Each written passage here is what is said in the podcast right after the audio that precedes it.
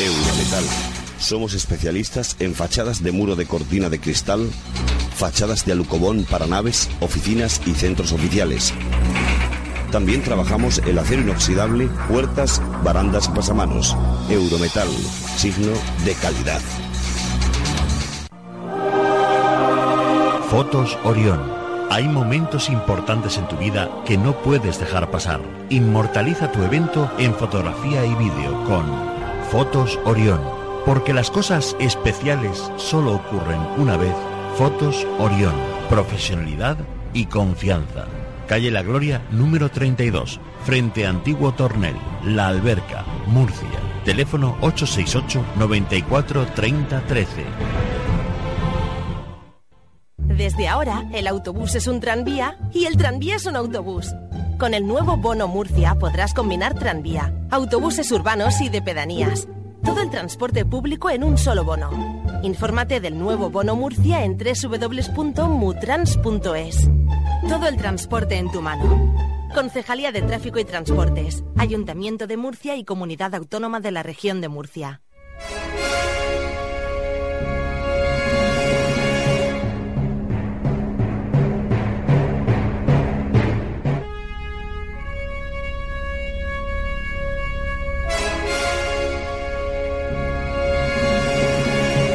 ¿Estamos solos en el universo? Ouija, ¿nos hablan los muertos? ¿Quién son los verdaderos artífices de las pirámides de Egipto? ¿Extraterrestres existen o ya están entre nosotros? Proyecto Némesis, viajando a lo desconocido, sobrepasando el horizonte de la conciencia.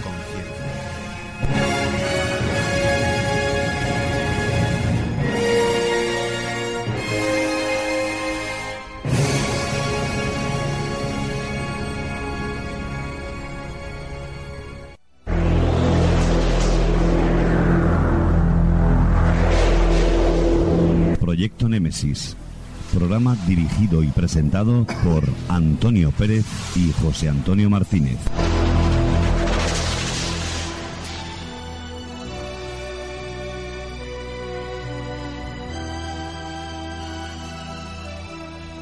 Hola, un domingo más llega el momento de llenar las ondas de misterio. Buenas noches y bienvenidos a Proyecto Némesis.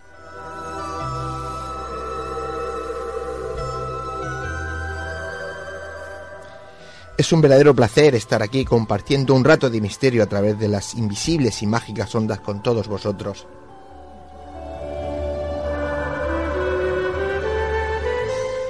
Como siempre digo, gracias por vuestra fidelidad y por estar ahí, cuando un domingo por la tarde noche podéis estar haciendo pues otras mil cosas.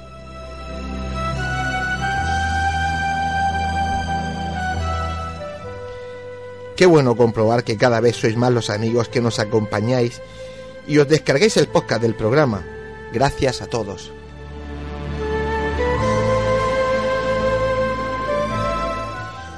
Si has empezado a escucharnos y estás sentado cómodamente en este momento, relájate, quédate con nosotros que te va a gustar el menú que te hemos preparado esta noche.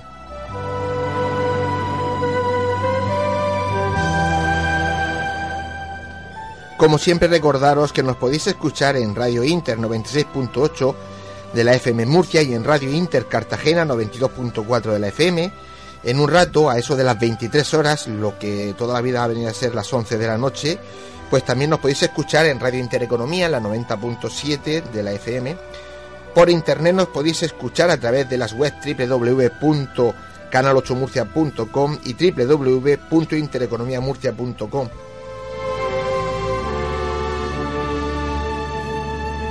¿Qué tal, Antonio? Buenas noches.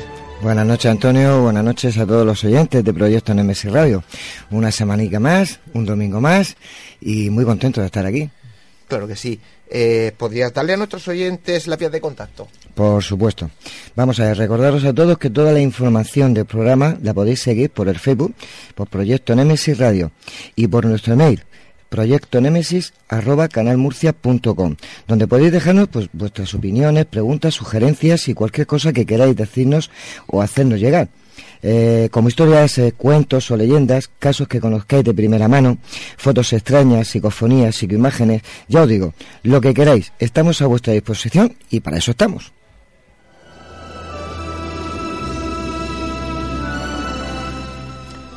Pues eh, como bien dice José Antonio, ya estamos aquí. Hay que ver cómo pasan rápido los días, cómo pasan las semanas. No corre, vuela. Entre el trabajo, ir a hacer las entrevistas, preparar el programa, la verdad es que no paramos. Y luego dicen que no hacemos nada, ¿eh?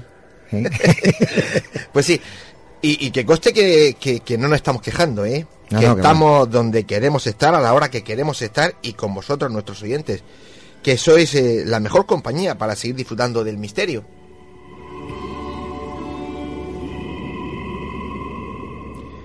Pues eh, hoy vamos a comenzar mencionando esas magníficas jornadas literarias que está organizando Mar Casas para conmemorar el centenario de la Hospitalidad Santa Teresa de Cartagena. Los que nos seguís por Facebook sabéis que Proyecto Nemesis Radio ha estado nuevamente in situ, como no podía ser de otra manera, apoyando y cubriendo este evento desde dentro, sin estorbar, eso sí, ¿eh? pero desde dentro, respirando en buen ambiente que allí hay y que en todas las conferencias se ha notado, ¿no? Y como resultado, hoy aquí vais a escuchar de primera mano al periodista y escritor Javier Serra hablándonos de su último libro y demás cosas. Además escucharemos también a Marcasa, que como organizadora del evento nos hizo un balance de todo lo que dio de sí, que fue mucho, esa segunda semana. Y lógicamente, pues eh, os seguiremos manteniendo informados de todo lo que vaya aconteciendo y de las entrevistas que le estamos haciendo allí in situ a los ponentes de esas magníficas jornadas. Pues bien, esta pasada semana pasaron por el aula de, por el aula de Caja Murcia otros dos escritores. El jueves 18 de junio tuvimos como ponente al periodista y escritor Fernando Rueda, que nos habló de su último libro, El regreso del lobo. Y el viernes 19 fue el turno de la periodista y escritora Sol Blanco Soler, pues que nos habló también de su último trabajo, de su último libro, Crónicas del Más Allá.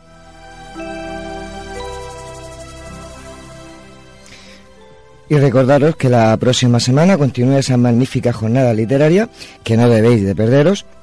Y bueno, el jueves 25 será el turno de la filóloga y quiróloga y escritora Isabel Herranz, que nos hablará de su libro Magos, Mediums y Santos. Y el viernes 26 estará el psiquiatra y escritor José Miguel Gaona, que nos hablará de su libro El otro lado, al otro lado del túnel. Y bueno, la próxima semana os seguiré informando, aquí al pie del cañón, como Dios manda. Como tiene que ser. Bueno, pues eh, ya que estás lanzado, ¿por qué no eh, nos das, eh, pues nos adelantas el sumario del programa? Bueno, pues eh, ya que estoy lanzado, pues vamos a echar el freno y vamos, porque hoy es un lío, ¿eh? pero bueno. Eh, vamos a empezar, como no, con las historias, cuentos y leyendas de Murcia. Hoy la leyenda, la NOA, fantasma de Cartagena. Ya nos explicarás cómo, cómo es esa leyenda. Enseguida te la explico, seguro que os va a gustar. Vale, las noticias hoy va de la mano de nuestra compañera Estrella Hernández, gran compañera, gran conductora del programa, ¿eh? Con los botoncitos para arriba y abajo, es un fenómeno. La entrevista, bueno, tenemos dos entrevistas, como ya hemos comentado antes.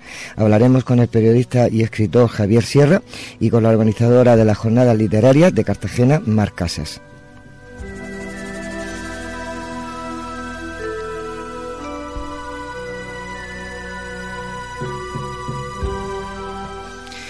Luego conectaremos con nuestro compañero Paco Lucha, que nos hablará de, de Chumorrulán, eh, bueno, patrocinado con, normalmente con como es eh, mi gemelo, eh, Josh Clooney, y vamos a hablarlo en murciano para que nos entendamos todos. La película es El mundo del mañana. Y perdona, ¿has dicho tu gemelo, George Clooney? Sí, sí, gemelo, hermano mío, hermano de sangre. Sí, sí, os parecía en el blanco de los ojos. Sí, sí. Bueno, pero no tenéis que perdérsela, que está muy bien la, película, está muy bonita, como decimos aquí en, Murcia, ¿vale? Eh, bueno, y el debate de esta semana va a ser Apocalipsis. Eh, tendremos como casi siempre con José Ramón Sánchez, José Luis Bellot, eh, Paco Torres, Salvador Sandoval, Antonio Pérez y un servidor José Antonio Martínez.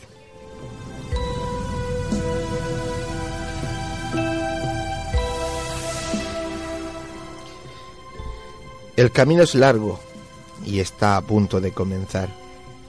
Con pinches de la noche, poneros cómodos, agudizar las orejas, que empezamos.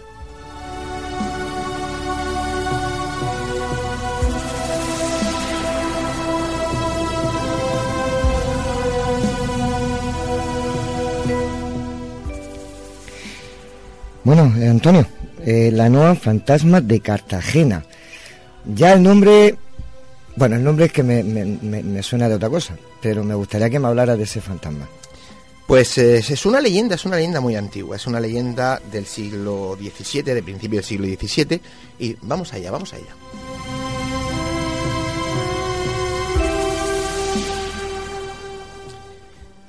En el año 1618 se levanta en Cartagena la tela de regimiento palenque destinado a torneos, justas, lizas, juegos de sortijas, carreras de cañas y otros espectáculos caballerescos propios de la época en que se rendía culto a la destreza en el ejercicio de las armas.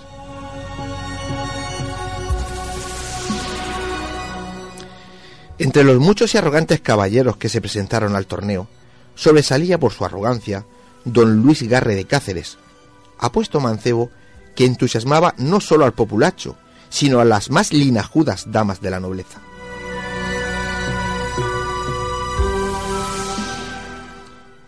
Don Luis había vuelto a Cartagena después de dos años de ausencia.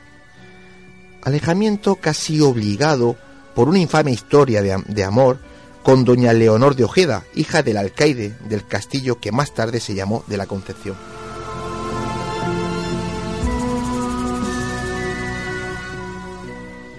Esta dama, a quien don Luis amaba desde hacía años, estaba enamorada de un árabe llamado Yusuf Ben Ha, que para poder convivir en una sociedad donde imperaba el espíritu de intransigencia religiosa, había fingido la conversión, adoptando el nombre de don Carlos Laredo. En secreto y en la intimidad de su hogar, practicaba junto con su padre Mohamed y su hermana Fátima la fe de Mahoma.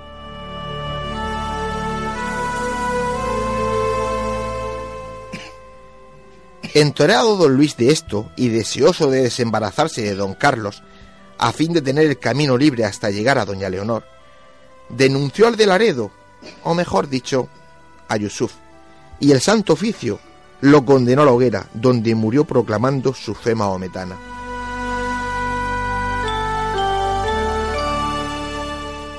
El viejo Mohamed cayó en una profunda melancolía animándose únicamente cuando junto con su hija Fátima hacía planes para vengarse de don Luis, que por cierto había desaparecido de España. El tiempo pasó y el anciano padre murió, pero antes hizo jurar a su hija por Alá que ella llevaría a cabo la venganza que entre ambos habían planeado.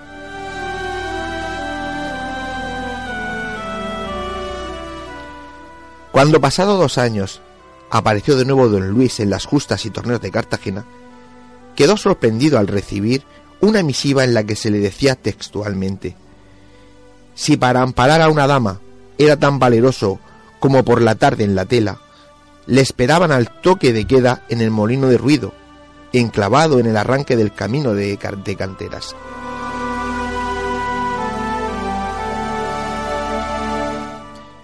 Pensando que tal vez se trataba de un lance amoroso, el arrogante don Luis no lo dudó. Acudió presto a la cita. En el lugar indicado se encontró con una dama que iba tapada con un velo, que le recibió cariñosamente y comenzó ofreciéndole un refresco. El caballero, sin pensárselo, apuró de una sola vez el líquido y transcurrido unos momentos, cayó como herido por un rayo.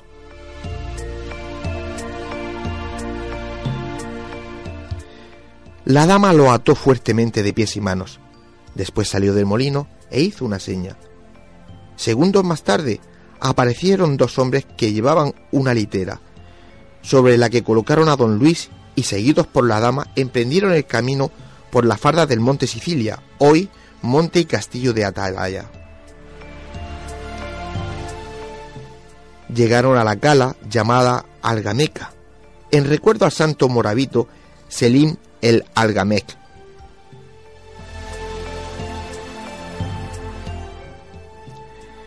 Se acercó a la playa un ligero esquife, en el que embarcaron la dama y el cuerpo inerte del caballero. La pequeña embarcación atracó a una galera en cuyo mástil flameaba el estandarte de la media luna. Mientras unos marineros levaban anclas, otros bajaron al sollado el cuerpo del caballero Garry. Surcando las aguas del Mediterráneo, la nave tomó rumbo a Argel. La dama bajó al sollado y acercó a la nariz de Garre un puñado de sales, que le devolvieron inmediatamente el conocimiento. Cuando vio a esta, que era Fátima, la reconoció, la sangre se heló en sus venas. Intentó levantarse, pero las fuertes ligaduras se lo impedían, y en ese momento, en su mente, apareció la imagen de Yusuf, su tormento, su agonía, la hoguera, el sufrimiento. Entonces tragó saliva, ya que comprendió que había llegado su hora.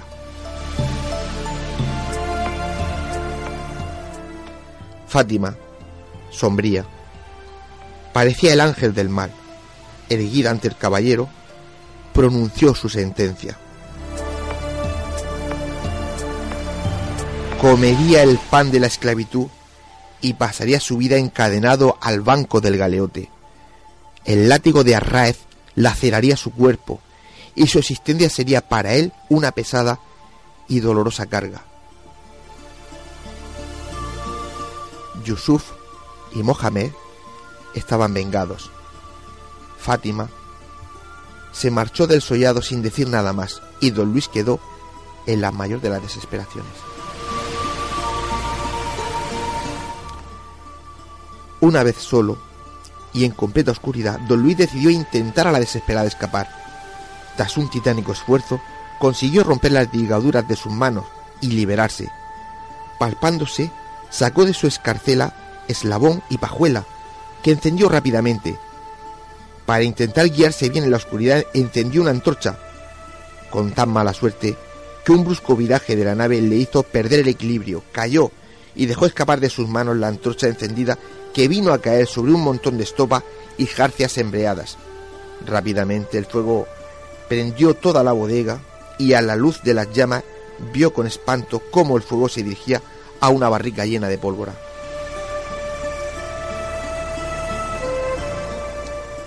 En ese momento perdió la esperanza y abatido se dejó caer de rodillas y pidió perdón a Dios por sus muchos pecados. Una horrenda detonación atronó el espacio. Trozos del barco, cadáveres mutilados, fragmentos de objetos de todo tipo saltaron violentamente por los aires. Una nube negra se elevó hasta el cielo y el mar borró una tragedia cuyos protagonistas se hundieron para siempre en sus profundidades.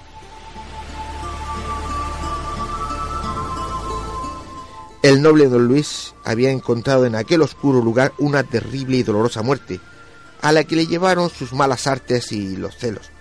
Cuenta la leyenda que el caballero está condenado a revivir su trágico final hasta la eternidad. Y así lo dice, y se cuenta, y lo cuentan los pescadores de estas costas de Escombreras, el Portús y la Zoía, que todos los años, el día de la Virgen, al alba, se oye un pavoroso estruendo, como un potente cañonazo que bruscamente desvanece una sombra flotante, cuya silueta se parece a una antigua galera, que ellos han bautizado con el nombre de la Noa Fantasma.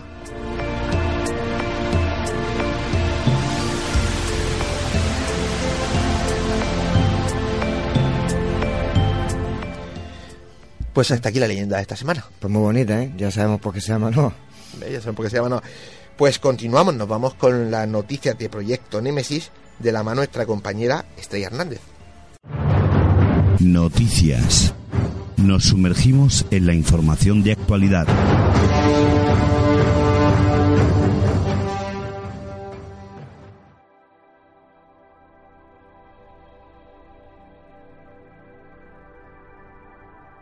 Inminente resurrección. Hayan restos de sangre de dinosaurio de hace 75 millones de años. Un asombroso descubrimiento podría reescribir los libros de historia. Un equipo de paleontólogos británicos asegura haber hallado sangre de dinosaurio en fósiles de hace 75 millones de años. En caso de confirmarse, la ciencia empezará a buscar respuestas a viejas preguntas como si hay posibilidad de resucitar a los dinosaurios. Un equipo de científicos del Imperial College de Londres, Reino Unido, ha elaborado un estudio publicado en la revista especializada Nature Communication, en el que revelan haber hallado restos de células sanguíneas y colágeno en fósiles de dinosaurios con una antigüedad de 75 millones de años, informa The Guardian. El descubrimiento se realizó por casualidad cuando los investigadores estaban analizando ocho fragmentos del Museo de Historia Natural de Londres. La preservación de tejidos blandos en fósiles de dinosaurios puede ser mucho más común de lo que se pensaba, incluso podría ser la norma. Este es solo el primer paso en la investigación, ha explicado Susana Mindman, coautora del estudio. La especialista ha añadido que el trabajo podría ser clave para determinar cuándo evolucionaron los dinosaurios a un metabolismo de sangre caliente o de ave.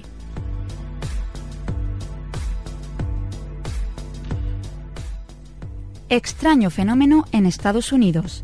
Leche en polvo cae del cielo los científicos finalmente han resuelto el misterio de una lluvia con aspecto de leche que el pasado febrero desconcertó a los habitantes de una amplia franja del noreste del Pacífico estadounidense.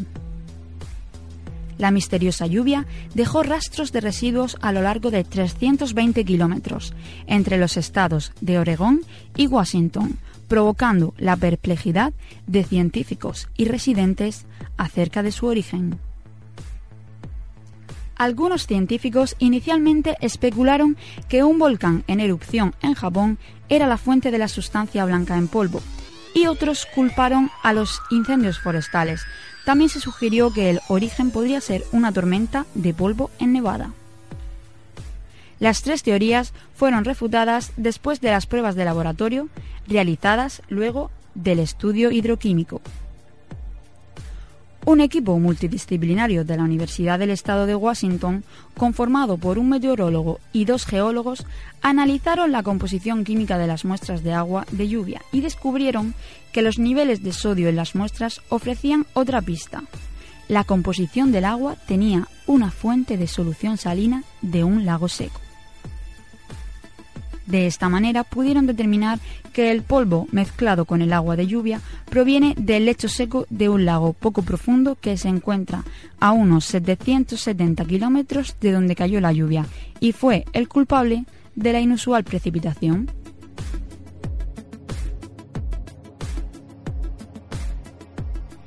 Según un estudio, el paracetamol reduce la capacidad para sentir emociones. El paracetamol es un fármaco ampliamente usado para reducir el dolor y la fiebre. Igual que ocurre con otros medicamentos, su consumo puede tener efectos secundarios no deseados. Hasta el momento se sabía, por ejemplo, que tomarlo en dosis elevadas afectaba de manera negativa al hígado, y ahora un estudio publicado en Psychological Science parece demostrar que este fármaco también disminuye la capacidad para sentir emociones, tanto positivas como negativas. Los resultados de una investigación revelaron que un grupo que había consumido paracetamol sintió reacciones emocionales menos intensas a las imágenes. Es decir, las imágenes negativas fueron evaluadas como menos negativas y las imágenes positivas fueron evaluadas como menos positivas. Otro estudio llevado a cabo por Naomi Eisenberger, investigadora de la Universidad de California en Los Ángeles, complementaría los resultados del anterior. Esta investigación reveló que el dolor físico y el dolor social son procesados en las mismas regiones cerebrales. Así que no es de extrañar que un fármaco que reduce el dolor físico también lo haga con el dolor emocional.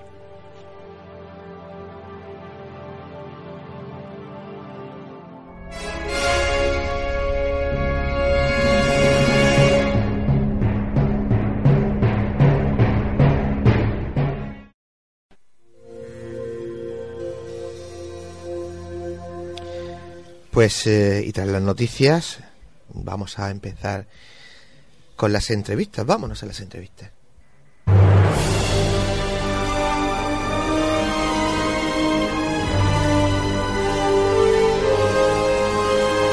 Entrevistas. Conocimientos, inteligencia, experiencia.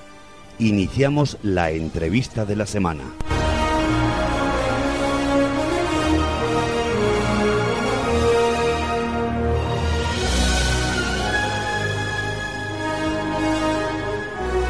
Pues eh, como ya comentamos la pasada semana y las anteriores desde Proyecto Nemesis Radio, tenemos un fortísimo compromiso con nuestra gente y siempre hemos manifestado que apoyaríamos incondicionalmente cualquier evento que se realice en la región de Murcia y lógicamente que nos inviten.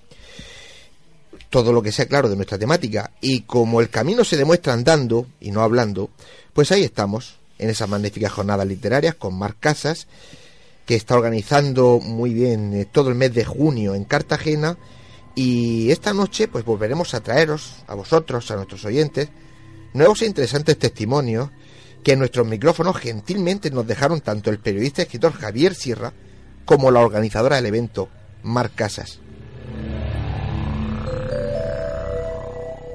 Y bueno, pues la primera entrevista que vamos a escuchar se la realizamos a Javier Sierra, un magnífico comunicador que siempre deja un especial sabor de boca a todos los que lo escucha. ¿Verdad, José Antonio? Así es, daba gusto oírlo como hablaba.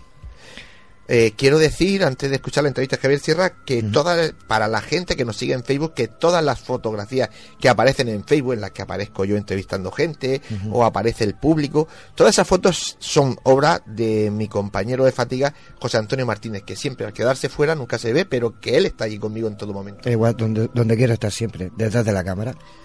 Pues eh, está detrás de la cámara. Vámonos a la primera entrevista. Javier Sierra. Bien, pues estamos aquí en Cartagena, estamos en las jornadas literarias que organiza Mar Casas y estamos con, con Javier Sierra. Para nosotros es un placer tener aquí a Javier Sierra y que visite nuestra tierra. Javier, buenas tardes. ¿Qué tal? Muy buenas tardes.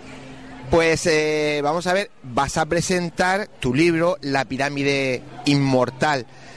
Pero esta, este libro tiene demasiada historia, ¿verdad? Pues sí, es un libro con mucha biografía detrás, ¿no? Biografía literaria porque mm, se trata de un texto que yo escribí por primera vez en 2002, pero que el año pasado decidí revisarlo porque de repente a veces a los escritores nos pasa, ¿no? Eh, conseguí la iluminación, conseguí cuadrar todas aquellas cosas que en aquel primer texto no logré y decidí revisarlo absolutamente y, y rehacerlo. Y también mucha biografía porque parte de esta historia eh, requirió que casi me dejara la piel en la Cámara del Rey de la Gran Pirámide. La novela cuenta la peripecia que llevó a Napoleón Bonaparte en agosto de 1799 a querer pernoctar una noche a solas dentro de ese monumento de la Gran Pirámide en la meseta de Giza. Eh, lo que sabemos por la historia es que cuando él emerge del monumento eh, se resiste a contar lo que ha visto, ha sentido o ha creído ver, ¿no?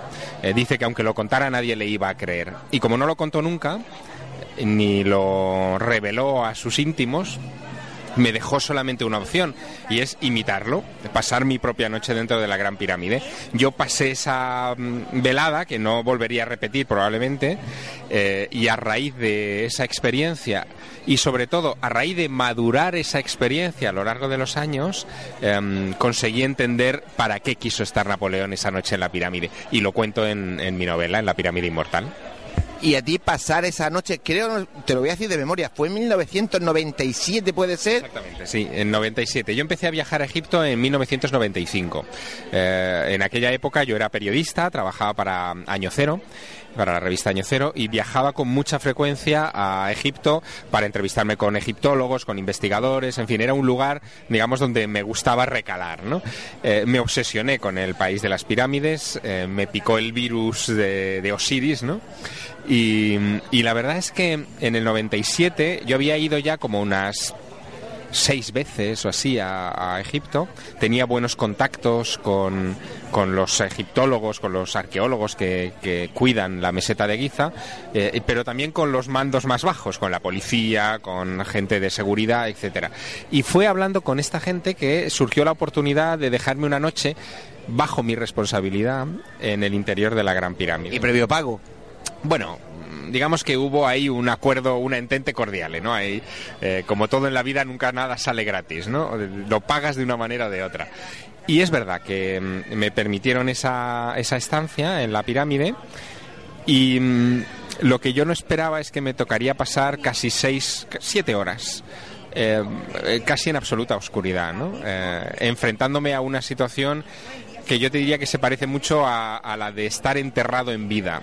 Cuando estás en una situación de ese estilo, eh, con en fin, en una situación límite, con los sentidos mermados por, el aislamiento al que estás eh, eh, sometido, te cambia tu visión de la vida, ¿no? Y a mí me pasó, y es yo creo que a Napoleón Bonaparte también le pasó, ¿no? Esa era la pregunta que te iba a hacer, ¿no? Es una experiencia, a mí me han dicho que es traumática, que es de asfixia, que es de desasosiego, que llega un momento en que no puedes ni respirar. Y, la pregunta que te iba a hacer es, esa, ¿no? ¿Qué aprendizaje tú como, como Javier Sierra sacaste de esa noche? Eh, mira, el oyente lo va a entender muy bien. Cuando alguien vive una experiencia de ese tipo, se enfrenta a la muerte y la asume, porque en el fondo estar en esas circunstancias es asumir tu muerte cuando asumes tu muerte, cuando asumes que te estás disolviendo en la nada, porque esa es la sensación que yo tuve dentro del monumento, y emerges o reemerges al cabo del tiempo, em, has vencido al mayor de tus miedos. Eh, el mayor miedo que tenemos todos, consciente o inconsciente, es el miedo a perecer. Cuando has perecido, cuando has asumido que has perecido, porque eso es lo que te pasa allí dentro, y vuelves otra vez a la vida, descubres que has vencido a ese terror y que la existencia tiene otro sentido, ¿no? Pero tú, eh, a diferencia de, Napoleón, sabías que a la mañana siguiente eh, te iban a ir a buscar, eh, pero a él, según parece, bueno, él también pensaba que lo iban a buscar, ¿no? Pero él estaba, o al menos lo poco que yo he leído, eh, tan asustado, estaba tan mal que él pensaba de verdad que esa noche no salía de allí. Es que cuando estás ahí dentro, la sensación de tiempo eh, se detiene. Eh, tú no sabes cuánto tiempo llevas dentro ni cuánto tiempo te queda por pasar dentro. Y hay algún momento en esa experiencia en la que esa ausencia de tiempo absoluta te hace asumir como lo único verdaderamente mm, válido el presente en el que estás. Y el presente en el que estás es un presente de disolución, de desaparición. Por lo tanto, no estás pensando que al cabo de unas horas van a venir a rescatarte o vas a salir otra vez a la, a la luz del día. Esa experiencia hace mucho, no sé si tiempo, mucho rato, que la has perdido, ¿no? y no piensas en ello. Eh, es un estado muy raro. Yo entiendo que, que transmitirlo con palabras eh, es difícil a alguien que no ha sentido nunca una cosa así, ¿no? Pero lo que puedo decir es que sí es una experiencia profundamente transformadora. A Napoleón lo transformó. Eh, él llegó con 29 años, era un general, el general más brillante de la historia de Francia, el más joven también, eh, al que le habían eh, encomendado una misión militar tremenda, que era conquistar Egipto, pero si pudiera ser también toda la franja oriental del Mediterráneo. Y él saliendo de allí, decide abandonar su misión militar, regresar a Francia, dar el golpe de Estado a, las pocas semanas que lo convertiría en, en, primer cónsul de Francia e iniciar al poco su carrera como emperador. Es decir, que claro que le cambió aquella experiencia la vida de manera radical. ¿no? Bueno, y ahora cambiando un poquito el tema, ya prácticamente terminando, eh, cuando un escritor como tú se tiene que, sumergir en una experiencia de estas para reescribir, no, un libro no, porque no es, no es reescribir el anterior, es hacer uno nuevo. Eh, ¿Qué tiene que hacer para poder limpiarse, limpiar cuerpo y alma? Porque lógicamente tu carrera como escritor no termina ahí, tienes que seguir escribiendo. ¿Cómo consigues eliminar de tu cuerpo todo eso? Para poder dejar tu cuerpo limpio para emprender una nueva aventura, una nueva historia. Es una pregunta interesante, ¿no? Eh, porque es verdad que cuando terminas un libro, eh, antes de emprender el siguiente, tienes eh, que pasar por un proceso de depuración. En mi caso, los procesos de depuración son largos. Yo este libro no, mm, o sea, lo, publiqué por primera vez en 2002 con el título del Secreto egipcio de Napoleón. He tenido que esperar muchos años mm, para volverlo a, enfrentar. En esos años yo he viajado más veces a Egipto, he leído muchas más cosas sobre el país, he averiguado muchas más cosas de Napoleón, eh, me he enfrentado a otras variantes de la muerte. En el fondo, cada día que vivimos aquí te estás muriendo en alguna cosa. Y mm, fruto de ese proceso de maduración llegó el momento en el que dije, ahora he comprendido lo que hace 11, 12 años no, no entendí y ahora es el momento de, ponerlo por escrito. Y ahí nace la pirámide inmortal, de efectivamente de un largo proceso de, depuración y de maduración. Pues eh, Javier, ¿cuál es el próximo proyecto? Si se puede más o menos comentar algo, aunque no nos digan ni título ni, ni a qué va a ser, porque me imagino que sobre Egipto no va a ser. Eh, no lo sé. Es secreto. Podría ser, porque Egipto es un, es un país que a mí me ha golpeado mucho. Estoy ahora mismo justo en, esa, en ese momento de decisión. Tengo tres caminos sobre la mesa, eh, tres libros que me apetece hacer. Em, y todavía no he decidido cuál de ellos será el próximo, por eso no puedo decirte ni una pista. Bueno, pues es poco más que, porque tampoco vamos a seguir destripando este libro. Estamos a punto de, comenzar la, pues esta, yo no sé si decir ponencia o conferencia, porque es más una pequeña tertulia con la gente y con los amigos, ¿no? Sí, es un encuentro. Yo, yo este tipo de eventos prefiero denominarlos así, ¿no?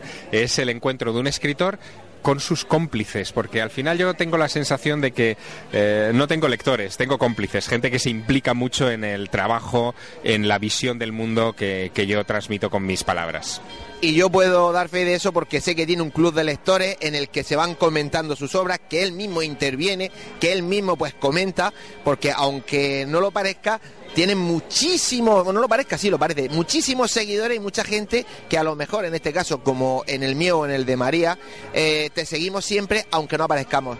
Muchísimas gracias. La verdad es que a mí me encanta eh, haber conectado con vosotros, ¿no? Y con, con tantos lectores aquí y en, y en, otros países, ¿no? Porque me sigue resultando un regalo de los dioses de repente recibir correspondencia de lectores en Japón o, en Australia que, aparentemente no tienen eh, por qué tener las mismas inquietudes que nosotros, pero en el fondo sí las tienen. Y es que mis novelas, sea La pirámide inmortal o sea cualquiera de las anteriores, en el fondo lo que tratan es de despejar las eh, grandes incógnitas, ¿no? que son tres.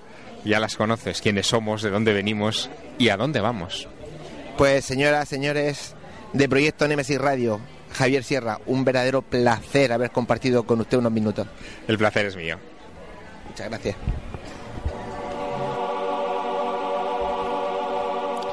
Como pueden comprobar, Javier Sierra no deja indiferente a nadie, ¿no? No, no, que va, ya te digo, de, de ponerse a escucharlo y, te quedas así como embobado, oyendo todo lo que dice, porque es una enciclopedia andante. Sí, yo recuerdo que Marca se decía, venga, que tenemos que irnos, venga, que tenemos que irnos, pero déjame que termine, déjale que termine. sí, la verdad es que, la verdad es que es una persona que, que es enriquecedora escucharlo.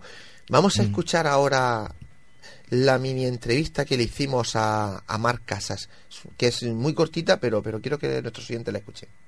Pues eh, como prometimos para nuestros oyentes de proyecto Nemesis Radio, es la segunda semana y aquí estamos al pie del cañón, estamos con Mar Casas, con la organizadora de estas jornadas literarias.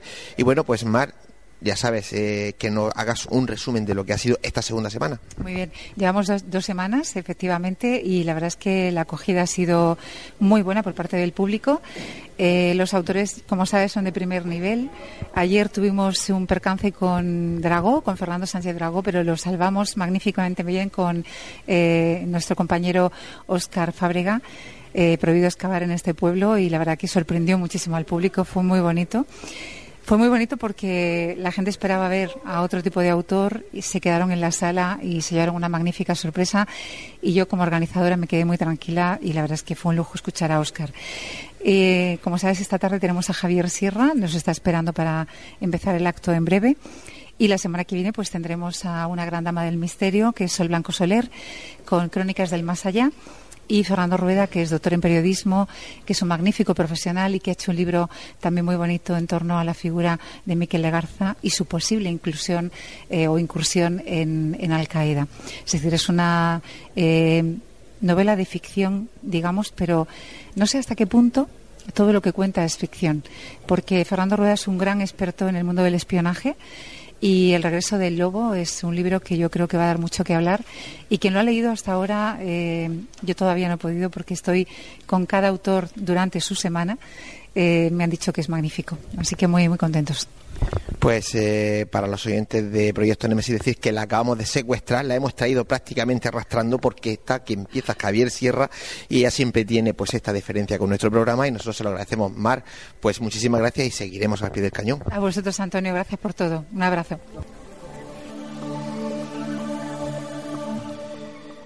Pues hasta aquí todo lo que fue la segunda semana de jornadas literarias en Cartagena. No sufráis los que no podéis asistir, que para eso estamos nosotros, para traeros los testimonios de los ponentes de esas magníficas jornadas y para que por nuestro Facebook podáis eh, seguir pues todo lo que acontece allí gracias a las fotografías y a todas las noticias pues que vamos poniendo, ¿no?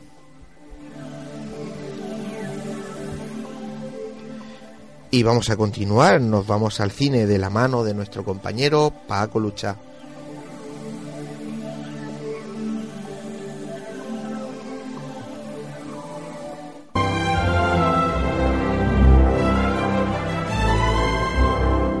Cine, romance, drama, terror, comedia, ciencia ficción, aventuras, acción. Nos incorporamos a la gran pantalla del cine.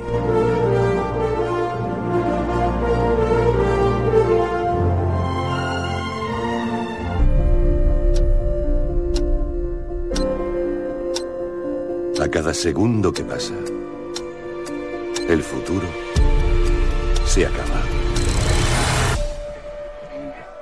Newton.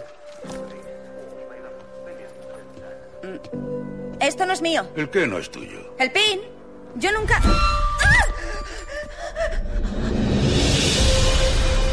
¿Y si hubiera un lugar?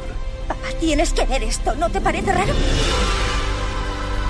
Un lugar secreto. Donde nada fuera imposible.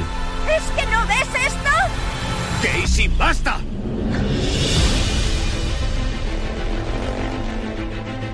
¡Vete! ¿No has visto el perro? Quiero que me lleve allí. ¿Llevarte? ¿Dónde? ¿De dónde has sacado esto? ¿Quién eres, niña? Lo que has visto es un lugar donde los mejores y los más inteligentes del mundo se reúnen para cambiarlo. Llevamos mucho tiempo buscando a alguien como tú. ¿Por qué? ¿Ha pasado algo ahí? ¿Algo malo? ¿Te han seguido? ¿Quién es? ¡Vamos! ¡Monta! Esto no es una buena idea.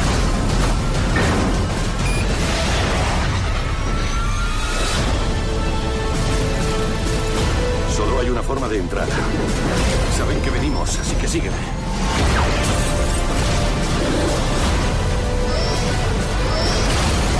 De entre todas las personas, ¿por qué yo? Cree que puedes arreglar el futuro.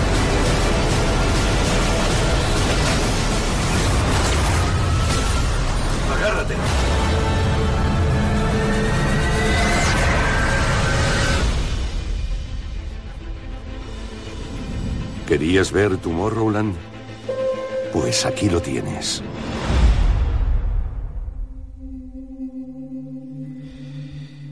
Pues eh, Paco, buenas noches compañero. Buenas noches compañeros y oyentes. Hola, hola Paquito. Estos son trailers normales, no los que hemos me ido haciendo poner de aquí atrás.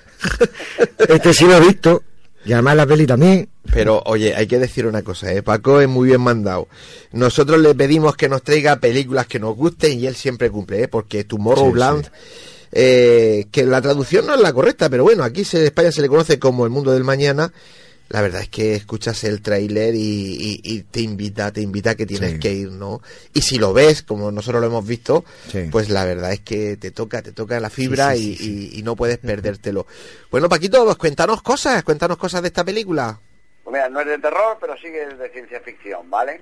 Es una coproducción estadounidense y española, la ha producido Walt Disney Pictures, ¿vale? Dura Ujú. 130 minutos. Y el director es Brad Bird, que dirigió, entre otros, Misión Imposible, Protocolo Fantasma, Los Increíbles o El Gigante Hierro. El guion es de Damon Lindelof, que ha guionado Prometheus o Guerra Mundial Z o la serie Los, del propio director y de Jeff Jensen. La música es de Michael Giacchino, que ha musicado Cars 2, Up, Star Trek, Star Trek en la oscuridad. La fotografía de Claudio Miranda, que ha, ha- ha- participado en La vida de Pi, Oblivion o Tron Legacy. Y actores tenemos, por ejemplo, a Britt Robertson del viaje más largo o El Círculo Secreto, como no a George Clooney, que las últimas películas que ha podido hacer es Gravity o The Monuments Men. Hugh Oye. Más conocido como el Dr. House, dime. Paco, que has dicho George Clooney y está diciendo José Antonio que es su hermano gemelo. Chacho, dos goticas de agua, él y yo, vamos, clavaico. Además, tú me conoces, somos iguales. Igualico, igualico. Hombre. Como decía aquel.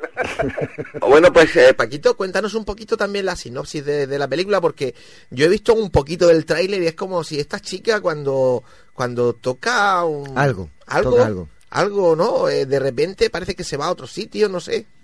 Sí, va a otro lugar, pero vamos a ver, en, en- en el, en el, sin- la sinopsis de la película es que, unidos por el mismo destino, una adolescente inteligente y, y optimista llena de curiosidad científica y un antiguo niño prodigio inventor, asociado por las desilusiones, se embarcan en una peligrosa misión para desenterrar los secretos de, de- de un enigmático lugar localizado en algún lugar del tiempo y el espacio, conocido en la memoria colectiva como Tomorrowland, y así salvar a la humanidad. Y si bien es cierto que, que todo va eh, alrededor de un pin para, para llegar a ese lugar, ¿no?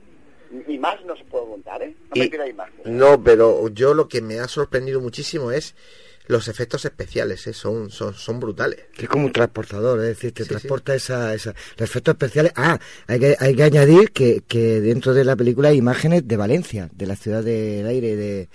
de- La ciudad de las artes. Eso, sí, no la ciudad de las artes. efectivamente. Bien, bien, bien. No, no, es que, me- oye, da, da gusto que, que cuando uno en la pantalla grande, "Ay, eso es de España. Eso Sí, pero es que es Valencia". normal que salga Valencia. Si George Clooney es tu hermano gemelo, es Hombre, no, normal no, ya, ya, sí. Además, de veremos ahí en, la- en las playas de Valencia. y- Bueno, Paquito, ¿alguna cosita más que decirnos? Pues que ahora mismo me voy a ver la película de la semana pasada. Jurassic World. Muy bien. Qué suerte tiene. Bueno, pues eh, zapatillas para correr. ya, ya fuera, fuera de antena ya me irás contando. Sí, porque José Antonio tiene su teoría de que Ah. eh, el cue- la- los animales estos, ¿qué pasa con ellos? Comes mucho, hay que correr mucho, eso no nos interesa. Bueno, compañero, pues eh, un placer haberte tenido también esta semana. Y como siempre te digo, si quieres, la semana que viene, te esperamos aquí. Aquí estaré, compañeros. Hasta luego. Buenas noches.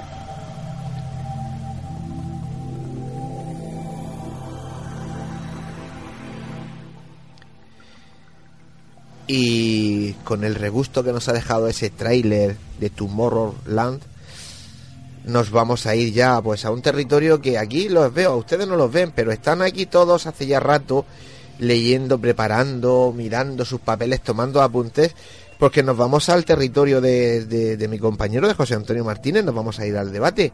Así que sintonía de debate y empezamos.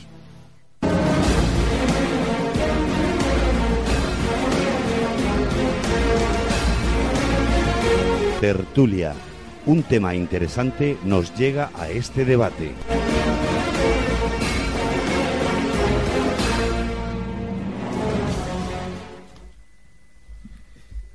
Pues eh, esta noche, para hablar del apocalipsis, tenemos eh, en el estudio pues eh, bastante concurrido.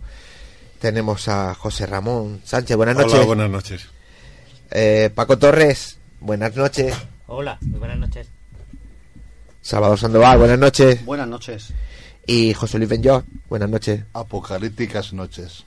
Y bueno, y nos queda aquí nuestro codirector, director de esta sección del debate.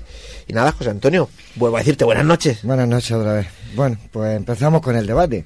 Yo la verdad que he estudiado mucho, he mirado mucho. Mm, me interesa este tema muchísimo. Eh, llevo muchísimos años leyéndolo, pero siempre digo que cuando mm, hay personas con tertulia, amigos que están mejor preparados que yo, pues los dejo a ellos. Entonces, eh, solamente vamos a dar paso a, a la intro, porque es- como bien sabe Antonio es más o menos lo que yo opino. Vamos a poner el tema encima de la mesa y, y bueno, retomaremos eh, ese debate o esta tertulia, no debate, es tertulia. Sí, a mí me gusta llamar la tertulia más que debate, porque no debatimos, somos amigos. Es una tertulia para mí enriquecedora porque cada uno expone lo que piensa y siempre aprendemos cosas. Así es, aunque a veces vienes muy agresivo, pero bueno. Bueno, esos son, esos son los calores. Como Los dirían, calores po- del verano. como dirían aquí al lado, ¿no? El calor este, el calor este. Muy bien, pues vamos a oír esa intro.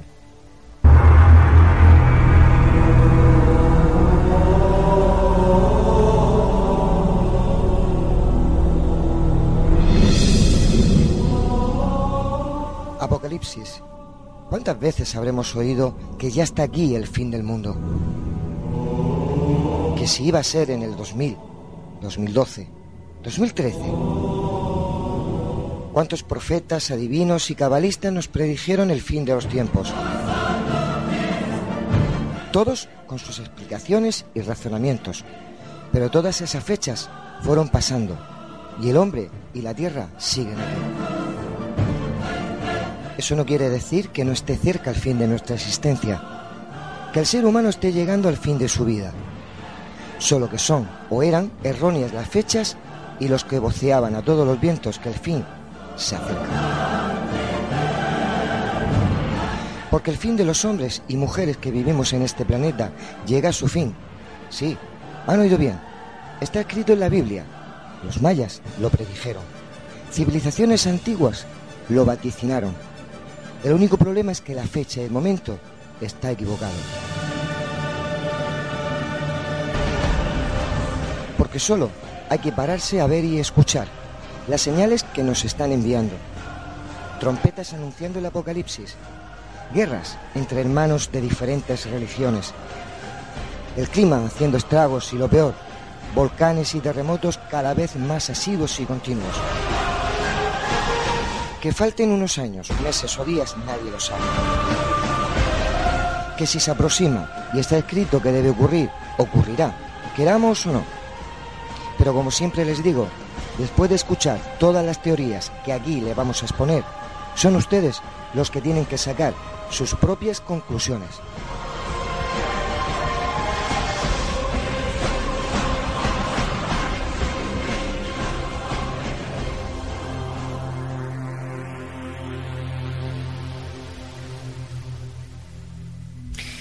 Bueno, pues ahí está encima de la mesa el- esa intro que yo después de, bueno, pues esas trompetas, ese cambio climático, esa lucha de religión entre hermanos, eh, personalmente creo que estamos más cerca de lo que la gente se piensa. Esa es mi opinión personal. Eh, lo mismo me equivoco y pasarán dos mil años y, y estaremos por aquí todavía dando, dando el follón. Pero creo que, visto lo visto, y como siempre digo, si pudiera salir de este planeta Tierra y mirar hacia, hacia este planeta azul, bonito, hermoso, entre tantas estrellas, tantas nebulosas y galaxias, si no fuera de este planeta, precisamente todo lo que estamos oyendo y todo lo que vamos a hablar ha ocurrido, está ocurriendo, y por eso digo que estará, está más cerca de lo que nosotros pensamos. Pero bueno, ahí está el tema, y le doy el paso a, a Pepe Benjo. ¿Te tocó? Mm, Pues bueno, pues muy buenas noches. Vamos a hablar sobre el Apocalipsis, o bien de San Juan, o bien de, de turno. Y yo empezaría hablando de tocó el tercer ángel entonces cayó del cielo una estrella grande ardiendo como unas antorchas. Apocalipsis 8, 8, 10. Está hablando con, con, con Salvador, con Antonio, de que me gustaría haber empezado el Apocalipsis por, por el principio. Para ti que el principio. Pues si no entramos por el principio, Pues no del Apocalipsis, sino el principio. Es como entrar en un libro eh, de 300 o 300 páginas y empezamos a leerlo en cuando faltan 15 páginas. Pero, Pepe, a ti, eh, una vez que te dan paso, tú empiezas por donde Claro. tú quieras. No, pero que me refería Sí, yo que sí. habría que hacer una pequeña eh, reseña sobre el principio de los principios. Hazla, hazla. Ahí tienes el micrófono. Si por eso te da el paso. Bueno, pues venga, vamos para allá. Si nos fijamos en la Biblia, en el principio de la Biblia, en el Génesis, habla de que Dios creó el mundo en siete días. Es un número un poco cabalístico. No se refiere a siete días de nosotros de 24 horas, sino que se refiere a periodos, épocas, eras, aproximadamente, para poder comprender lo que es una evolución tanto del mundo como en este caso de la Tierra y donde estamos nosotros. Cada época o cada creación de la o cada día eh, corresponde a un periodo aproximadamente eh, sobre 2050, perdón, 2250, 2300 años aproximadamente. ¿Y por dónde se empieza? Pues se empieza por la creación de Adán y Eva. En este caso, yo me voy a salir un poquito del contexto bíblico y me voy a dar un salto al, eh, digamos, a las enseñanzas orientales. El primer chaka, ellos hablan de chakas, que sería más o menos una relación de los siete días de la creación, le corresponde a Adán y Eva, que se muestra muy bien en los cuadros y en lo que dice la Iglesia, el Antiguo eh, Testamento, que es un árbol donde está el hombre, la mujer y la serpiente. Y la serpiente pues representa eh, lo que los orientales llaman la kundalini. Luego más tarde se llamó la energía de los, de los santos, la energía eh, crística manifestada eh, a los 40 días después de la muerte de, de Jesús, cuando bajaron unas lenguas de fuego. Y así podemos empezar el debate. La primera era el primer chakra.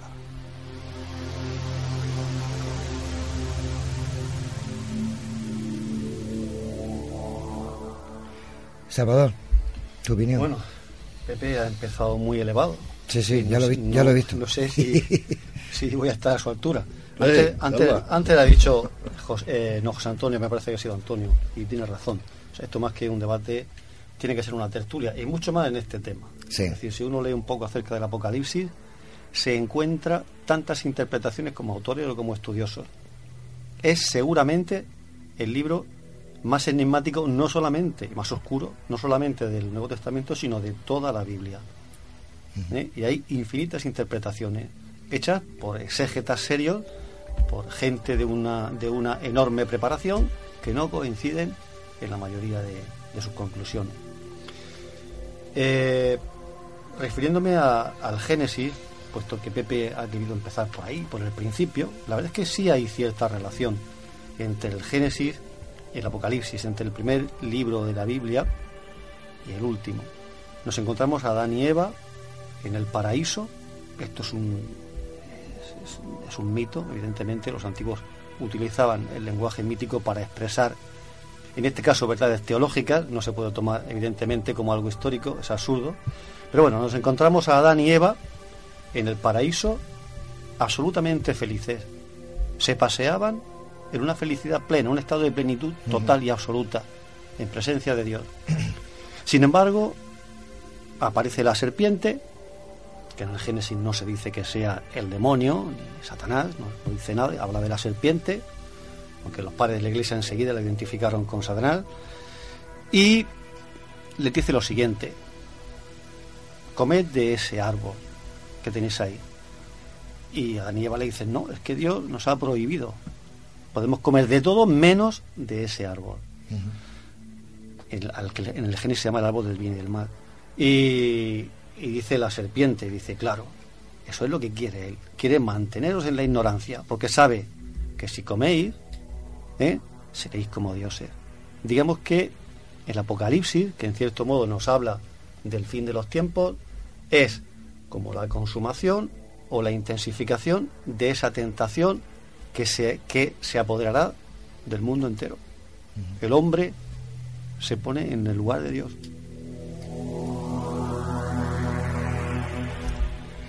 José Ramón. Sí, vamos a ver, el- vosotros habéis comenzado efectivamente por el principio, yo me voy a ir un poquito hacia el final, al libro de... El, el- el Apocalipsis más conocido es el, efectivamente, el que se llama de Juan. Apocalipsis significa revelación y, mm, y es un género, realmente es un género literario que comenzó pues pues algunos cientos de años antes de, Jesucristo.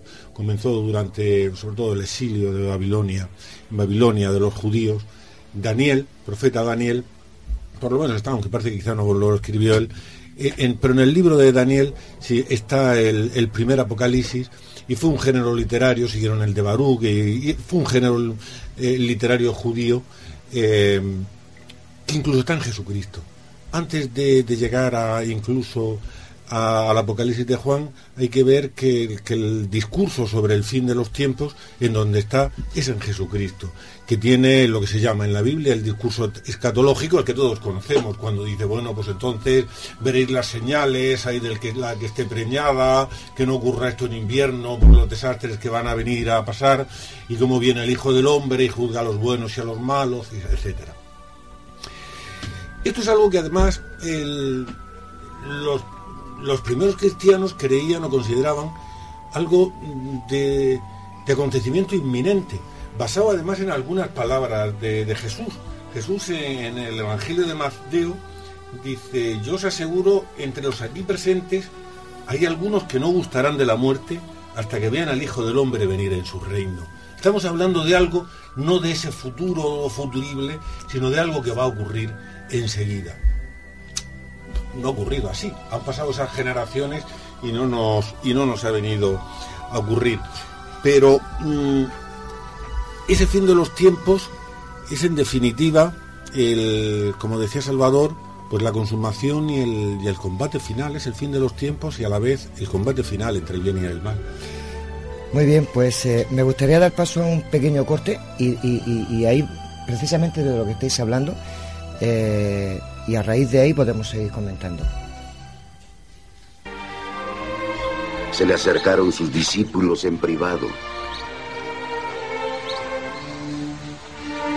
Dinos, ¿cuándo sucederá eso? ¿Y cuál será la señal de tu venida? Y del fin del mundo. Jesús respondió, Mirad que nadie os engañe. Muchos vendrán. Vendrán en mi nombre diciendo, soy el Cristo. Y engañarán a muchos. Oiréis hablar de guerras, de rumores de guerras. Mirad que no os alarméis. Es necesario que pase, pero aún no es el fin. Se levantará nación contra nación y reino contra reino. Y habrá hambre y terremotos en varios lugares. Será el comienzo de dolores, de alumbramiento. Y seréis odiados por todas las naciones por causa mía. Se traicionarán y odiarán entre sí. Y muchos falsos profetas aparecerán y engañarán. Y al crecer más la iniquidad, la caridad de la mayoría se enfriará. Pero el que persevere hasta el fin se salvará. Y esta buena nueva del reino se proclamará al mundo para dar testimonio a las naciones. Entonces vendrá el fin.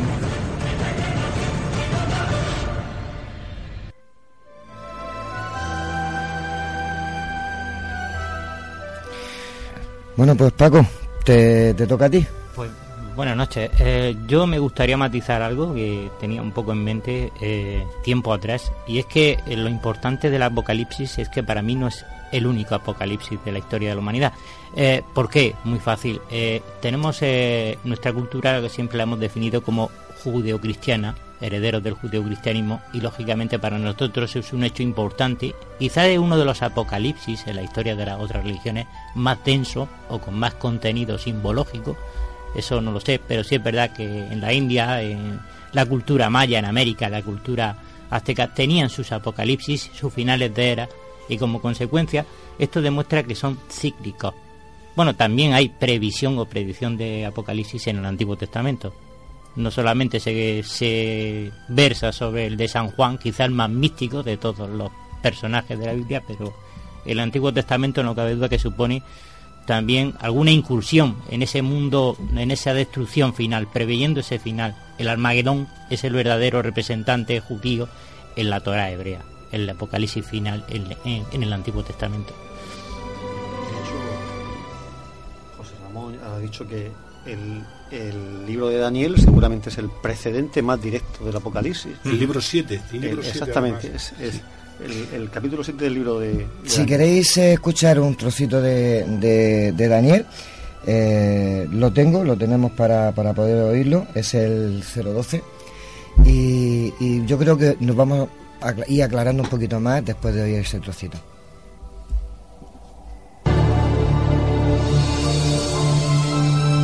Pero tú, Daniel, cierra las palabras y sella el libro hasta el tiempo del fin. Muchos correrán de aquí para allá y la ciencia aumentará. El fin del mundo, ¿de veras pasará? Y si es así, ¿cuándo? Es una de las más importantes y misteriosas interrogantes de todas las épocas. El profeta bíblico Daniel con claridad predijo que antes del fin del mundo seríamos testigos de un gran aumento en el saber, ¿Ha ocurrido eso? Piense, por ejemplo, cuánto han cambiado recientemente los medios de transporte. En 60 siglos, el hombre no pudo viajar más rápido que el caballo. Los viajes que requerían meses ahora se realizan en minutos. En una generación, la computadora trajo cambios que han dejado perpleja a la mente y que nuestros ancestros jamás hubieran imaginado. Pero una más definida interpretación de ese versículo es que el conocimiento concerniente a los libros proféticos aumentaría. Y ha pasado, igual que se predijo. Pero los escritos de Daniel no son los únicos en la Biblia que hablan del último día.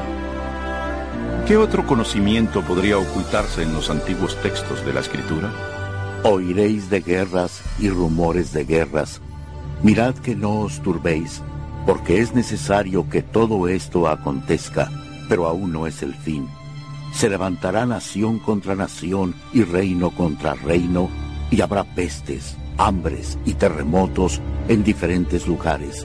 Pero todo esto es solo principio de dolores. A gran velocidad uno logra ir por el mundo y ver lo que las fuerzas políticas y naturales le han hecho al mundo moderno, convirtiéndolo en un lugar peligroso para vivir. Piénselo. En los últimos 100 años, han habido dos guerras mundiales y muchos otros conflictos.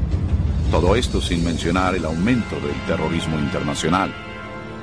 A esto súmele el gran aumento de desastres naturales mortales, incluyendo temblores, incendios, inundaciones, tornados, tormentas asesinas y un clima anormal. Todo ello amenazando a la Tierra. Sorprende que el apóstol Juan predijera, que otra señal de esos días sería ver a la humanidad destruyendo el planeta. En Apocalipsis 11:18, él dijo que vendría el tiempo cuando Dios destruiría a quienes destruyen la tierra. Es notorio que esta profecía se ha cumplido a cabalidad. Durante siglos, el hombre lanzó flechas incendiarias o balas de cañón a sus enemigos. Pero ahora poseemos armas devastadoras que rápidamente pueden extinguir la vida de este planeta. De hecho, hasta Jesús predijo que si su venida se pospusiera, nadie quedaría vivo. Cristo advirtió que tendríamos que enfrentar esos riesgos, pero que solamente sería el principio del fin. ¿Podría ser que la humanidad provocará todos esos terribles eventos finales? También debes saber que en los últimos días vendrán tiempos peligrosos.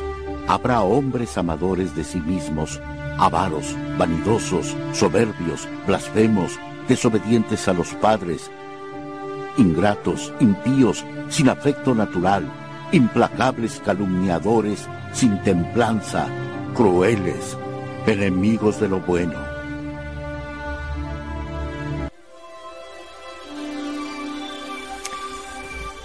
Pues ahí queda eso, Salvador.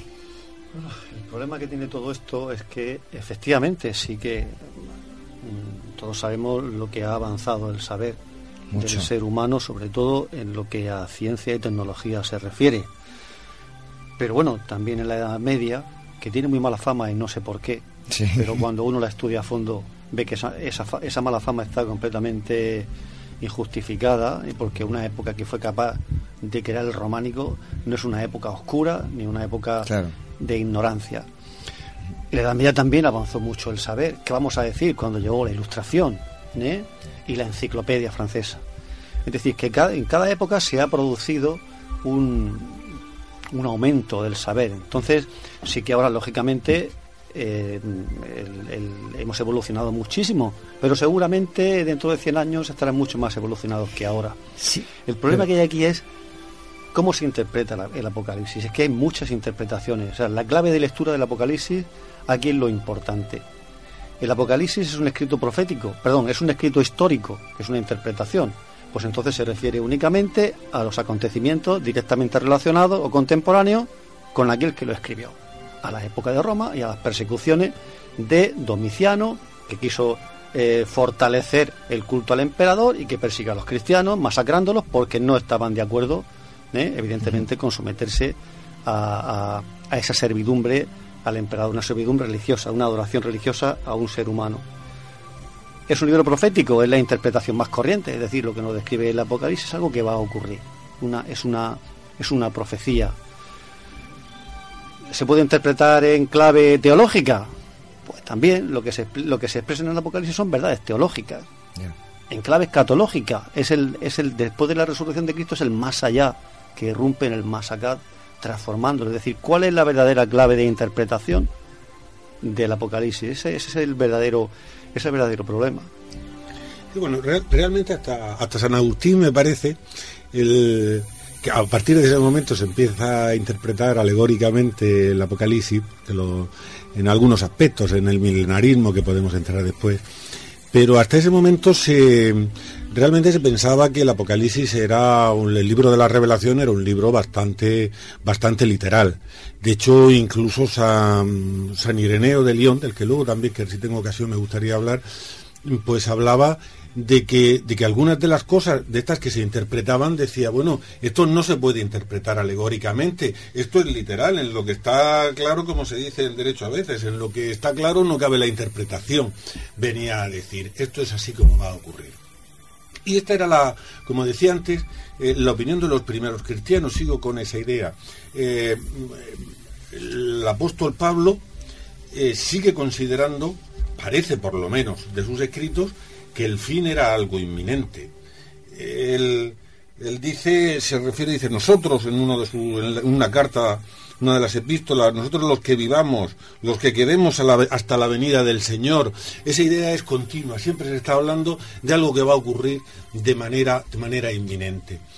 Y, y los cristianos estaban de alguna forma, digamos, en esa idea. Hay quien considera que Jesucristo pues venía precisamente a, a predicar un- el Apocalipsis. Era un- se le llama, hay un libro que se llama incluso así, Jesús, el profeta apocalíptico. Venía a anunciarlo, venía a anunciar el fin de los tiempos para allá, de una manera inmediata. Es que hay que entender que Jesucristo se le considera, entre otras cosas, como un profeta. Es decir, en el momento él, él hace una serie de predicciones que prácticamente se cumplen. Es decir, en, el, en breve tiempo, además, la caída del templo de Salomón. No de este templo no quedará piedra sobre piedra. En menos de 100 años los romanos hay una rebelión y no queda piedra sobre piedra. Estamos ante acontecimientos que marcan quizás en la carrera de los apóstoles, en los narradores del en San Juan que recopila el Apocalipsis, estamos en, en una situación en donde ellos piensan que el Apocalipsis está inmediatamente cercano a raíz de esos acontecimientos a corto plazo que se cumplen en la obra de- y la palabra de Jesús. Paco, tú has ah, mencionado antes a, a Magenón. El Magenón era un monte mejido que está en Israel. Allí se han librado batallas, José Antonio, cuando te decías de los cristianos y no es correcto, sino José- antes, José de la, Ramón. cris- José Ramón, antes de la cristiandad ya se libraron allí bastantes batallas. Y la última fue en 18 mil- 1918 entre Inglaterra y el Imperio Otomano. Sí, pero no es la última que será la que se librará allí No, no, me refiero, me refiero con el Amagenón. O sea, me refiero al Amagenón. O sea, eh, texto y palabra red- escrita ya en la Biblia, en la antigua, en la antigua Biblia. Y el segundo, el segundo, digamos, eh, batacazo que se da en la tierra es el de Noé. Es que hay varios apocali- eh, apocalipsis. Claro. El, el de Noé La es uno. destrucción de la tierra. Sodoma y Gomorra también fue, aunque No, sea más... Sodoma y ya vale. Gomorra son, son dos pueblos. Sí, vale, pero aunque fuera más puntual. No. Como castigos, como Como castigos, castigo, como aviso. mm, divinos. castigo, eh, sí. Vale, yo lo miro por ahí, no como Podemos de- entender, como, como bien apuntas tú, Sí. Noé es la destrucción del mundo. Sí, sí, ahí es sí. el ahí fin de un ciclo y Es el comienzo de un, ciclo nuevo que se correspondería al segundo chakra. Vale, yo eh, antes de irnos a publicidad, porque lo que no se, lo que no se oye en este caso no se puede vender. Yo lo que me gustaría ahora cuando retomemos el tema es si lo tenemos muy cerca o muy lejos de el apocalipsis actual. Eso es lo que me interesa a mí ahora. Nos vamos a publicidad unos segundos, tres anuncios y estamos aquí con ustedes.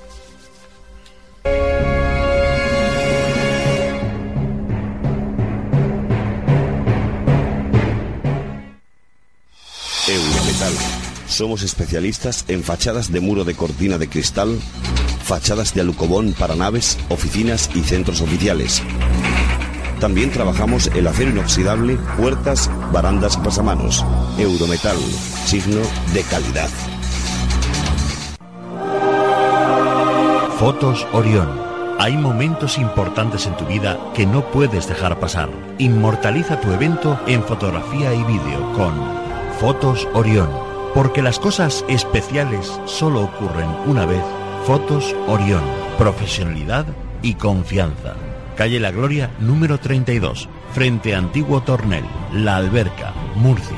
Teléfono 868 94 30 13. Desde ahora, el autobús es un tranvía y el tranvía es un autobús. Con el nuevo Bono Murcia podrás combinar tranvía, autobuses urbanos y de pedanías. Todo el transporte público en un solo bono. Infórmate del nuevo Bono Murcia en www.mutrans.es. Todo el transporte en tu mano. Concejalía de Tráfico y Transportes, Ayuntamiento de Murcia y Comunidad Autónoma de la Región de Murcia.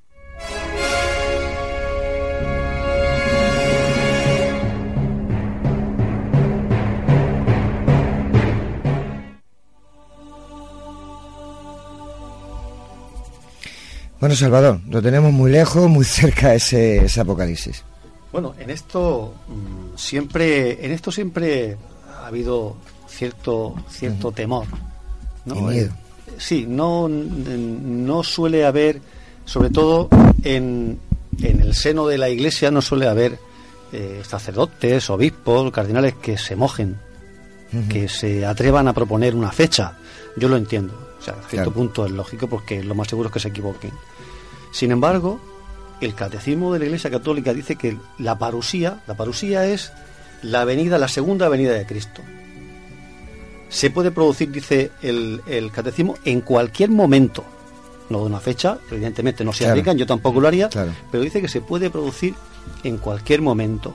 Los que sí se han arriesgado también a dar fechas han sido una serie de escritores, eh, todos creyentes, unos orto- ortodoxos, otros católicos, que, bueno, jugando con los datos que nos da el Apocalipsis y los datos que nos da Daniel y algunos otros profetas del Antiguo Testamento, jugando con esas señales que dice eh, Mateo en el capítulo 24, en el discurso de Jesús, esas señales que van a preceder a la segunda venida y con lo que nos dice también San Pablo en la segunda carta a los tesalonicenses, ¿no? Que tiene que ocurrir antes de que Jesús venga, pues se han atrevido, han apostado, se han atrevido a, a dar algunas fechas. Por ejemplo, tenemos eh, un escritor ruso de religión ortodoxa, Vladimir Soloviev, que escribió a finales del siglo XIX, y este, este escritor, que tiene un, que escribió lo que se lo que se conoce como el relato del anticristo porque eso es algo de lo que no hemos hablado y es también un punto importante el relato del anticristo y dice que la segunda venida de Cristo se producirá poco después de la, de la manifestación del anticristo y eso será dentro de pocos años no dio una fecha exacta pero dijo finales del siglo XX principios del siglo XXI o sea que no está muy lejos, ¿sí? No está muy lejos. Eh, otro autor que escribió una novela que se ha vuelto a, editar y es una novela interesantísima, eh, Hugh Benson, un, sacerdote eh, inglés, que la, novela se titula El amo del mundo y en él proponía el fin del mundo también para finales del siglo XX, principios del siglo XXI. Hay una hay una mística y visionaria polaca que ha sido canonizada por la, por la Iglesia Católica hace no muchos años, se llama Faustina Kowalska, que al ser canonizada por la Iglesia, lógicamente sus, sus escritos, en cierto modo, gozan del reconocimiento de la Iglesia. Pues en sus escritos, bueno, tiene un diario en el que fue anotando todas las revelaciones que tenía de parte de Jesús y este le dijo en un momento determinado, amo especialmente a Polonia y de ahí, de Polonia, haré surgir la chispa que preparará mi segunda venida. Pues todo el mundo lo interpretó como el, único papa polaco de la historia, Juan Pablo II, y esto ya, esto ya ha ocurrido. Hay quien dice que el tercer secreto de Fátima está relacionado con la llegada del anticristo que precederá inmediatamente a la segunda venida de Cristo.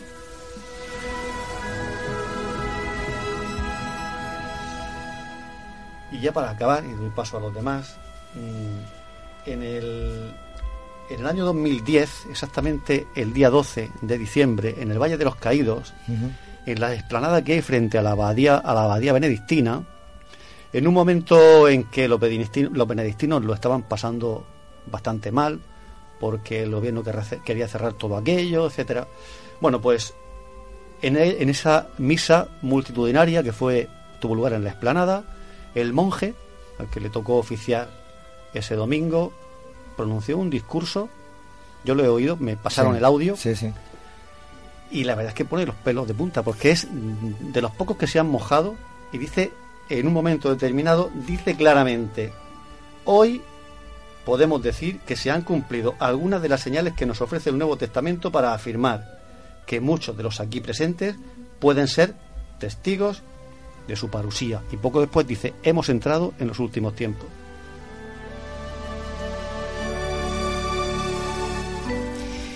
Bueno, pues eh, vamos a darle paso al siguiente corte. Vamos a darle paso al siguiente corte y después, o quiere, hablar tú, Pepe, ya. No solamente era hacer una pequeña puntualiza, venga, puntualiza. No, segundos, una pequeña referencia donde hay también, que no me acuerdo dónde está, en que, que habla de que la iglesia será eclipsada. Muy bueno estará eclipsada. Y ya estamos viendo cómo la iglesia está eh, perseguida y se está eclipsando a través ya de varias naciones. O sea que esto sería otra señal apocalíptica. Es que se están dando ya datos y, estoy viendo que incluso en este corte que vamos a meter hay otro, hay otro dato más que incluso lo hemos hablado en otro programa anterior a este. A este.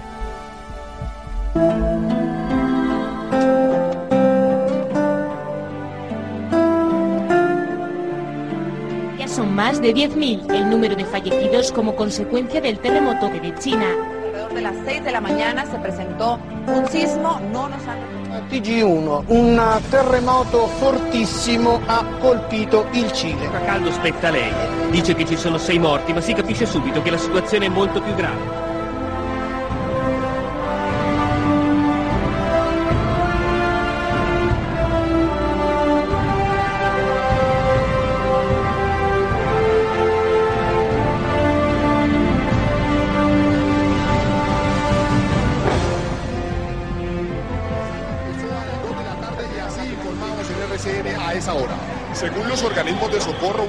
Como esta nunca se había registrado en Bogotá. Aquí, en el puente de la calle 26 con.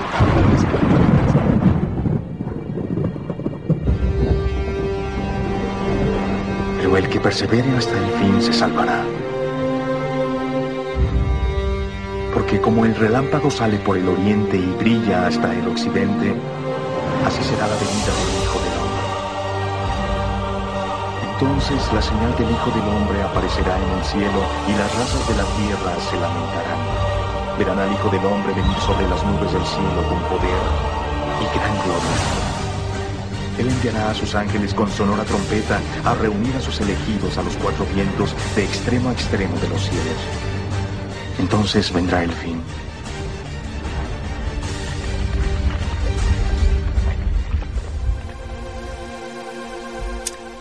Bueno, como ya estáis oyendo, ya se van dando datos más concretos y son datos que, que están ocurriendo.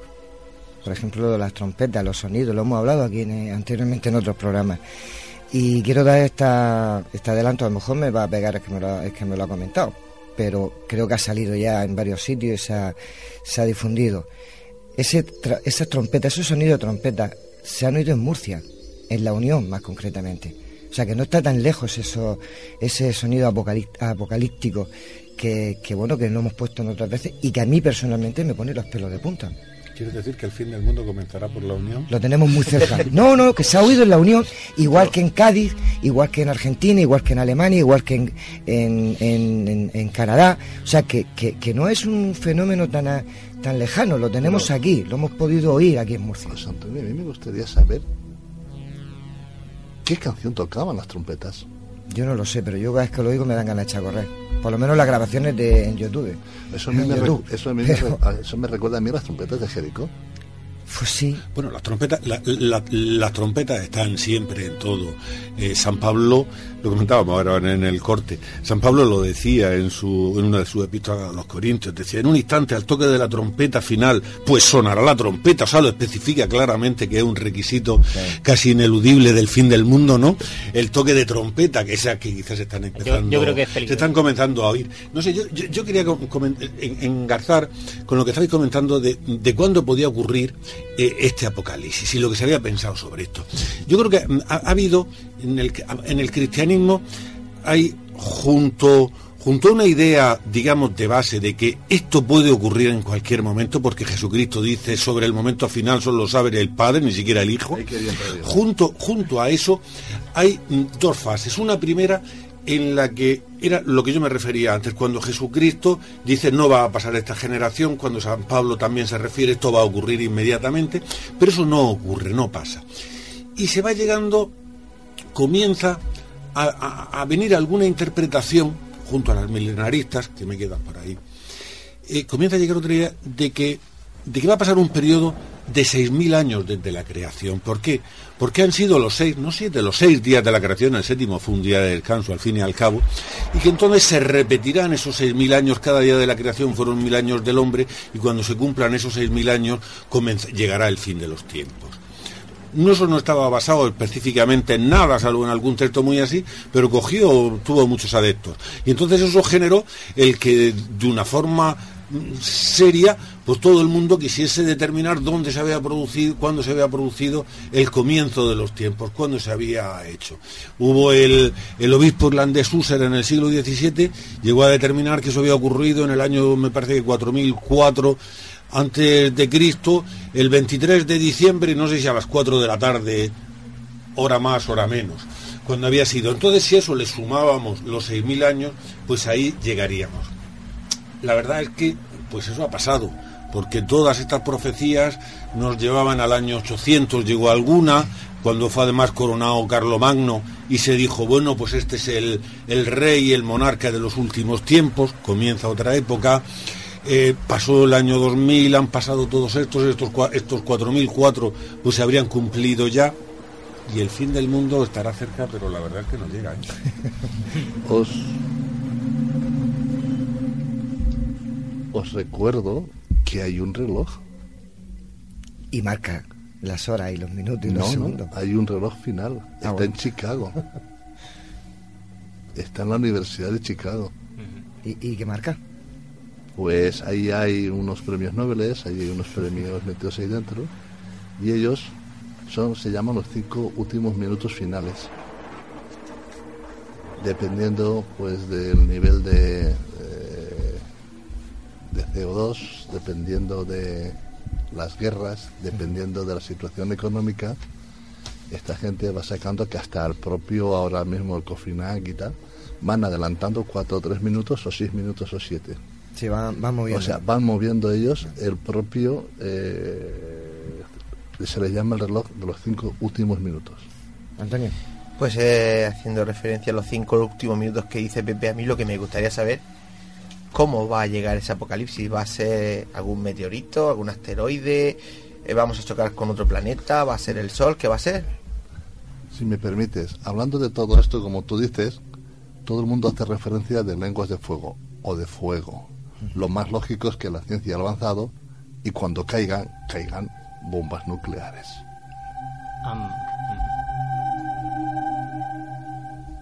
Sí, por, ah, mm, últimamente me, me- me- he destapado otra vez a Solari Parravicini, este famoso argentino que fue una especie de vidente, de, profetizó a través de dibujos, dibujos y escritos que decían que lo hacía de modo como la escritura automática.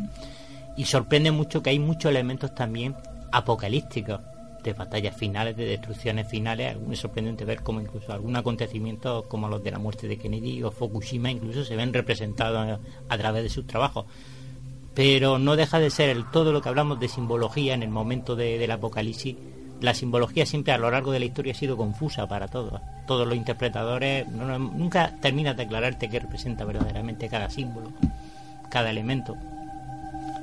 Yo Bueno, eh, a propósito de lo que antes ha comentado José Ramón, es verdad que, que los primeros cristianos esperaban la venida de la segunda venida de Cristo, la esperaban para aquellos tiempos.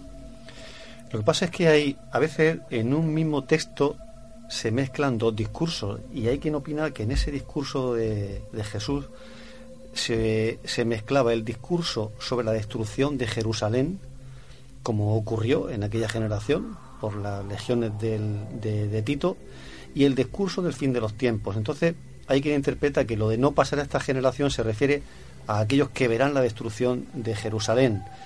Y dice que la- el, el- fin de los tiempos, bueno, que nadie sabe ni el día ni la hora. Eso es una, es una interpretación.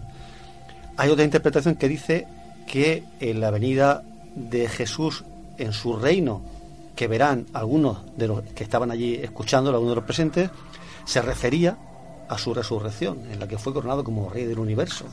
En fin, que hay cientos de interpretaciones. San Pablo decía que los que quedemos aquí fuese él o fuesen los que luego los propios apóstoles eh, eh, decían que bueno que no realmente no se sabía que no se dejaran llevar por falsas profecías que intentaran eh, llevar cuidado con las noticias que recibían porque no se sabían el día de la hora. La verdad es que está todo ahí un poco confuso. Hay una amalgama ahí de datos Sí, de- de, de mucho- difícil interpretación. El propio Sí. Apocalipsis no se sabe si es un escrito de una sola pieza o una amalgama de capítulos no se sabe Es algo que transcurre durante toda la Biblia. Siempre se ha hablado en el Antiguo Testamento de dos diferentes grupos de, de- de escribas.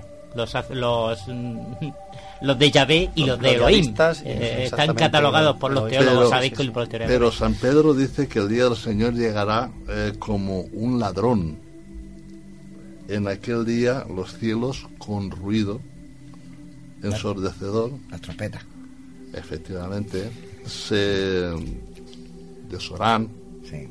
los elementos, se abrazarán, se disolverán y la tierra y cuando ella encierra se consumirá. Vamos a oír el, el otro corte y proseguimos. Durante casi dos mil años, el libro de las revelaciones del Nuevo Testamento nos ha anunciado el fin del mundo. El libro de las revelaciones describe el fin del mundo. Es el sangriento escenario de la gran batalla entre el bien y el mal. La revelación predice la llegada de los cuatro jinetes del Apocalipsis que anuncian el fin de los días en la tierra.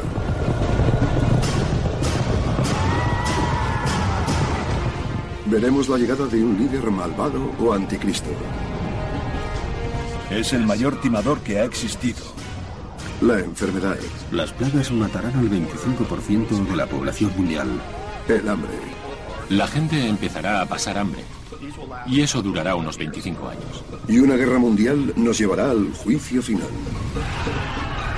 La guerra del Armagedón nos llevará a un mundo primitivo de violencia, sangre, destrucción y guerra nuclear.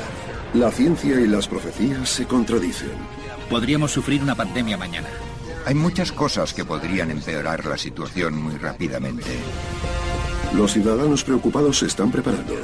Tengo un botiquín médico quirúrgico. Y la Biblia habla de esto. El Génesis fue el comienzo. El Apocalipsis es el fin del mundo.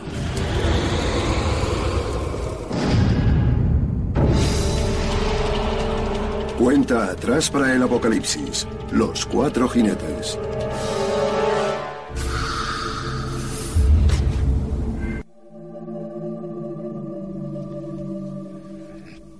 Bueno, pues ya tenemos aquí a los, a los jinetes. ¿Quién, ¿Quién quiere empezar? No sé, es un Me habéis pedido los cuatro Parece- caballos del Apocalipsis. Parece que, le- parece que les tenemos miedo, Sí, nos sí, miramos sí, aquí todos. Es un tema Es que muy, para- muy, muy delicado. para Es tenerlo. que a lo complejo largo de la vida los cuatro jinetes Bueno, han aparecido en yo- casi las décadas, en todas las décadas. Yo si quiero os digo los colores y cada uno lo que significa y vosotros empezáis, ¿vale? Venga. Mira, el, el ca- el primero, que supuestamente tendría que, que- que venir ya o estaría, o estaría aquí, es el, el blanco. Y encarna lo que es el anticristo. Ese es el primero, el blanco. El jinete pálido traería tras él la pandemia, o sea que sería pues eso, el fin de, de toda la de toda la civilización, pues mediante pues eh, pues SIDA, la, la peste negra, que ya ocurrió en, en la edad medieval. Eh, el tercer caballo sería negro, sería la hambruna y la miseria. Y el cuarto caballo sería de color rojo y sería la, eh, bueno, la tercera guerra mundial. Vamos. El Armagedón. Arma- Armagedón, Armagedón. efectivamente. Armagedón. Bueno, pues yo dejo los cuatro caballos y que cada uno empiece por el que quiera, pero yo Mm. creo que ahí es donde queríamos llegar y, y podemos seguir hablando. Me ratifico. A ver. Los cuatro jinetes, jinetes del apocalipsis, han existido toda la vida. Porque Sí, pero hay cosas ha que- que están- Toda la vida ha habido de todo. Pero ahora Los más. Cuatro jinetes. No, no, no. Ahora ¿por más, qué? ¿Por sí, qué? sí. Yo creo que no. Ahora vivimos Bueno, en una sí, época somos más bastante buena. millones de personas, Sí, no hay tanta comida, no hay... no, pero no es tanta comunidad porque la economía y los que llevan la economía sí lo predicen. Pero Claro, la ¿y tierra está por no? capacitada ¿Y por para dar no a comer interesa? a más gente. Hubo un momento en el, en el siglo XIV en que se daban todas las señales para la, para la Claro. llegada del fin del mundo. Claro, La peste negra, que Mm. produjo una enorme mortandad en Europa. Sí. Hay que hablar de 40 millones de personas, ¿eh? para que para el número de habitantes que tenía Europa entonces es muchísimo. Yo tengo más, hasta Eh, 100 llegó. Bueno, pues eh, la guerra de los la guerra de los 100 años, eh, cataclismos constantes, terremotos, inundaciones. De hecho, había procesiones de flagelantes que estaban eh, pidiendo el arrepentimiento y que estaban anunciando el, el fin del mundo. Luego sí que ha habido épocas que en que han ocurrido todas estas cosas que yo creo que lo único que hacen es prefigurar lo que va a ocurrir al final. Ya, ya, claro. Es una sombra o un tipo de lo que va a venir después. Luego no estamos observando, contemplando nada nuevo en la historia del No, mundo, no, porque la- prácticamente nada. las civilizaciones prehispánicas en América exactamente sucede lo mismo. Para los incas hay unos ciclos y predicen catástrofes y predicen su ap- propio apocalipsis. Esto ya en una ocasión lo he comentado. Y el inca, eh, a través de sus sacerdotes, le predicen que el mundo se va a destruir en un gran, gran eh, acontecimiento final. El- por eso es que ellos intentan a través de, de- de- de- de- de la piedra del Inti del Intitagua, del Intitana, intentan detener al sol, amarrar al sol en Cuzco, que es el ombligo del mundo para ellos. Ah, tenemos que amarrar el sol para detener el tiempo y evitar el apocalipsis final de nuestra civilización. Sí, yo creo, yo creo que tenemos que ver que estamos en general viendo, intentando buscar explicaciones a- al sufrimiento que hay en el mundo y, y qué va a pasar con esto. O sea, lo que hay, hay, hay una forma de enfrentarse a este apocalipsis que es un, un planteamiento de miedo, esto se va a acabar, va a ser el desastre. Hay otra que, era, mm, que es, digamos, una de esperanza. Por fin se va a hacer justicia. Por fin los sufrientes que hemos estado pasándolas tan mal, que hemos pasado, que nos han desterrado a Babilonia, que hemos vuelto, que Dios nos ha abandonado, que estamos pasando hambre, etcétera, por fin va a llegar en el momento en que los justos vamos a ser recompensados. Hubo eh, durante mucho tiempo en, en la iglesia, una iglesia cristiana, el, movimiento se llamaba milenarista. Yo creo que continúa, yo creo que el milenarismo continúa exactamente igual de vigente en nuestros tiempos, que es un fin de los tiempos, está basado en el mismo libro de la revelación del Apocalipsis, en el que se habla eh, de un primer combate escatológico, estoy leyendo los títulos solamente por si los oyentes incluso los quieren encontrar con facilidad, de un reino de los mil años y de un segundo combate escatológico ya cuando finaliza con el juicio de las naciones. Bueno, a esos mil años eran la esperanza, fueron la esperanza de muchos pobres, de muchos cristianos, pero de muchos cristianos pobres, humildes, sufrientes, durante toda la Edad Media, especialmente en la alta, baja Edad Media, cuando comenzaron a cambiar todas las circunstancias, aquello fue. Se, amparaban en, el Apocalipsis y en algunas otras interpretaciones. Me he referido antes a San Ireneo de León, que fue, obispo de León allá por el, por el siglo, en el siglo segundo, y que, que hablaba, y, él citaba y decía, él escribió un gran libro contra, contra los herejes, que se refería realmente era contra los gnósticos, pero donde contenía muchas más cosas. Y él decía, bueno, pues en Mateo y en Lucas eh, decía Jesucristo, quien quiera dejar campo, su casa o pariente por mí, recibirá cien veces más en este mundo y en el futuro heredará la vida eterna. Y de eso separaba dos momentos.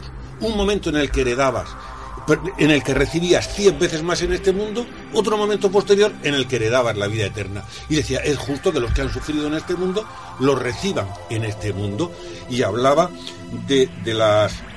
se lo achacaba incluso a San Juan cuando decía que llegaría un momento, eso que los conocemos todos, bueno, pues que habrá las viñas, cada viña cada dará 10.000 racimos y cada racimo 10.000 uvas y cada uva pesará no sé cuánto y cuando vaya uno a cosecharla te va a decir el otro racimo, no, cógeme a mí porque yo soy mejor. Serían los mil años eh, en los que la tierra daría leche y miel, en el que los malos serían castigados y en el que los pobres eh, por fin recibirían una, una redención en esta tierra.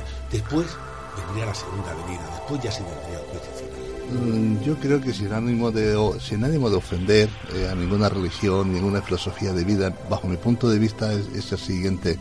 Eh, las religiones eh, se basan en el, en el principio de, no del miedo, sino en el principio del, mm, de amarrarte, el miedo, eh, hacerte creer eh, pues eh, el dolor como el fuego mientras que la religión o las filosofías orientales lo que te están diciendo o inculcando es todo lo contrario no o sea es son periodos de evolución donde realmente podíamos comprender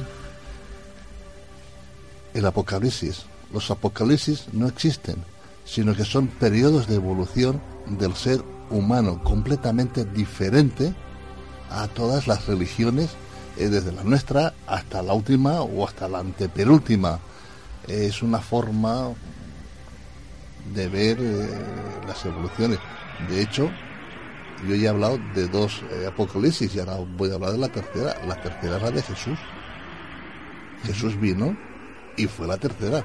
Y ahora estaremos en la cuarta, que es la de Acuario. ¿Quién es el profeta de ahora? No lo sabemos. Ahí está.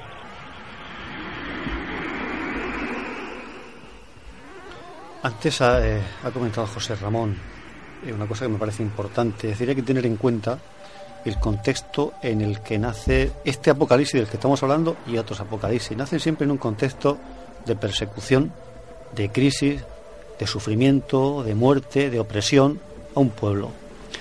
Y el Apocalipsis nace con la intención de ofrecer ánimo y esperanza, ánimo y esperanza a un pueblo que está oprimido por un rey tiránico. Correcto.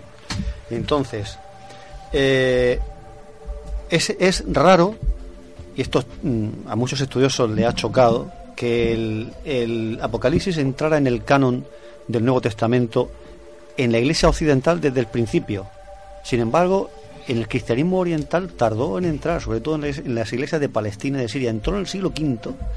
hay, hay un autor que dice que el, el, Apocalipsis es el único libro de la Biblia realmente subversivo, porque lo que hacía era soliviantar a los oprimidos, porque el, el Apocalipsis dice que los oprimidos van a vencer y que la luz siempre vence a la oscuridad. Y esto les hacía sublevarse contra los poderes tiránicos. Entonces, esto hizo que retardara su entrada en el canon en las iglesias orientales. Curioso.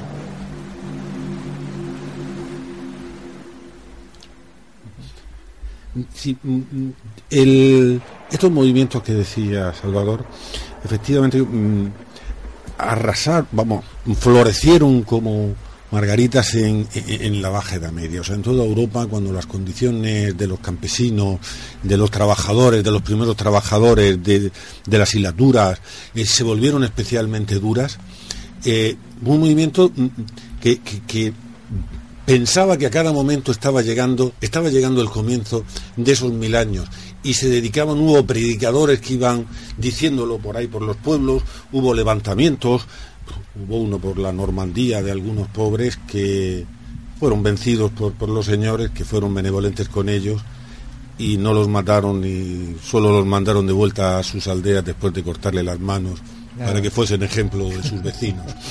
Y eso y yo creo que este movimiento eh, sigue, lo sigue habiendo.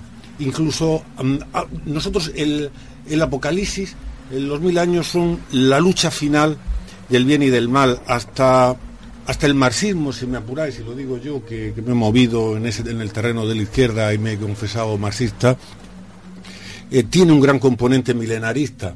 en la internacional, que yo he cantado muchas veces, se dice eh, agrupémonos todos en la lucha final, vamos a agruparnos y después cuando ya venzamos ya ni esclavos ni pobres habrá.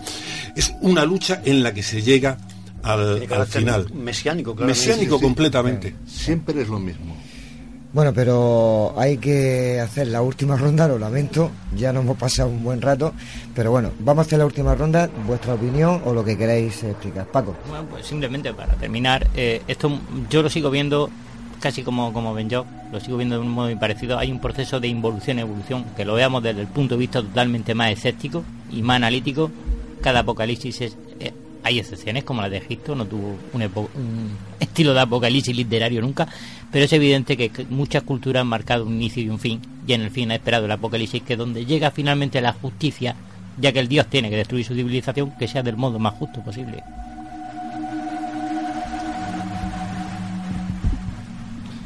Pues yo apuntaría que soy más de la forma de pensar más fácil, eh, la iglesia es un mar de lágrimas, un valle de lágrimas, y a mí no me gusta pensar que hemos venido aquí a llorar, sino a aprender. Y del Apocalipsis nada, evolución del ser humano. Salvador. Pues una de las señales de la, de la venida del anticristo, de la aparición del, anticristo que precederá inmediatamente a la segunda venida de, de Jesús, es la apostasía, Juan Pablo II hablaba de apostasía silenciosa. En Europa se estaba dando un movimiento clarísimo de abandono de la fe, de separación de la Iglesia y de Dios, al menos tal y como se había concebido hasta entonces. Pero es que hace poco todos asistimos a un movimiento eh, en que se pedía públicamente y haciendo bastante ruido apostatar con gente en la puerta del obispado pidiendo por favor que se diera de baja en el registro eclesiástico.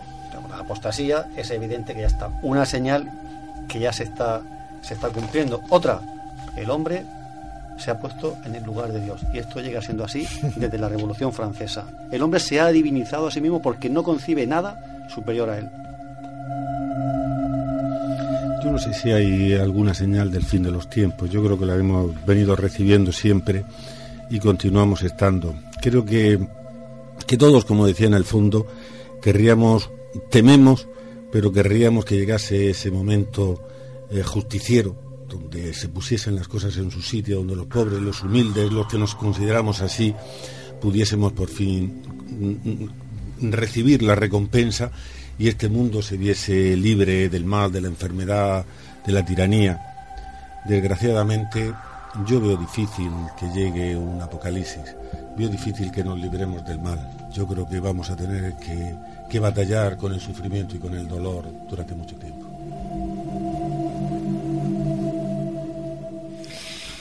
Pues yo iba a terminar con, como termino yo siempre, pero bueno, mmm, voy a decir que yo las señales las, las, tengo muy claras, que están más cerca de lo que yo, de lo que yo creo, y que los oyentes tienen que, que saber que como sigamos por el camino que vamos, nos lo vamos a encontrar a la vuelta de la esquina.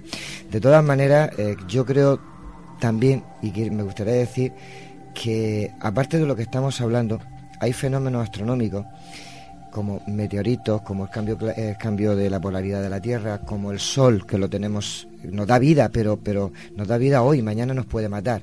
¿no? Y, creo que puede venir más el fin de, de, nuestra, de nuestro mundo y de nosotros por ese camino que por lo que estamos hablando.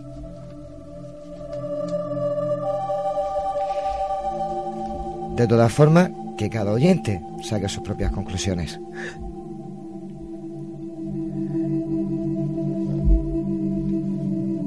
Bueno, y como el señor director del debate me tiene castigado, voy a dar, yo voy a dar mi opinión también.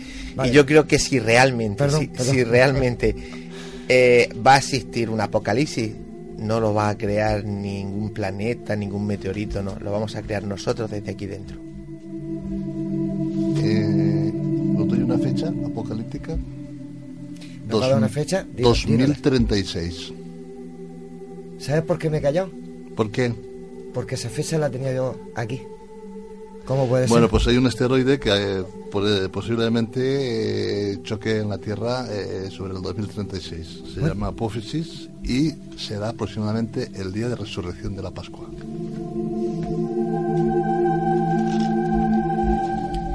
Pues eh, esta noche vamos demasiado apretados, Pepe. Al final viene apostilla, ¿no? Eh, no hay tiempo para una última no. intervención, así que José Ramón, Salvador, Paco, Pepe y, claro, como no, José Antonio, muchas gracias a todos. ¿eh? Muy bien.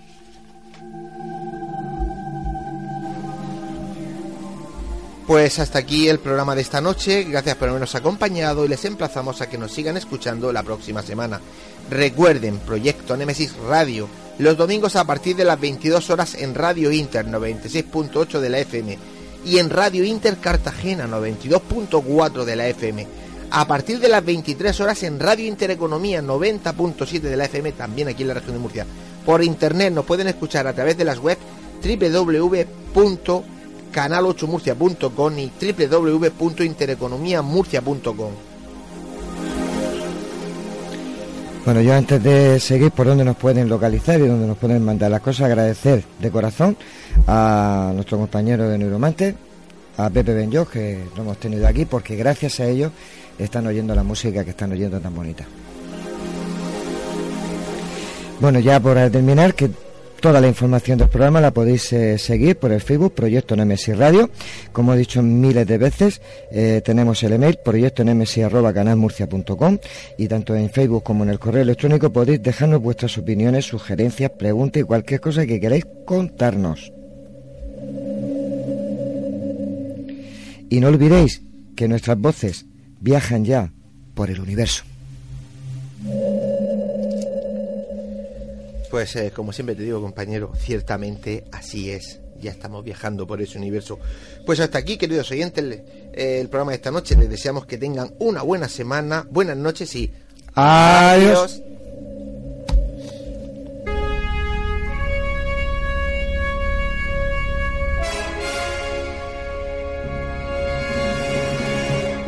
¿Estamos solos en el universo? Ouija. ¿Nos hablan los muertos? ¿Quién son los verdaderos artífices de las pirámides de Egipto? ¿Extraterrestres existen o ya están entre nosotros? Proyecto Némesis. Viajando a lo desconocido. Sobrepasando el horizonte de la conciencia.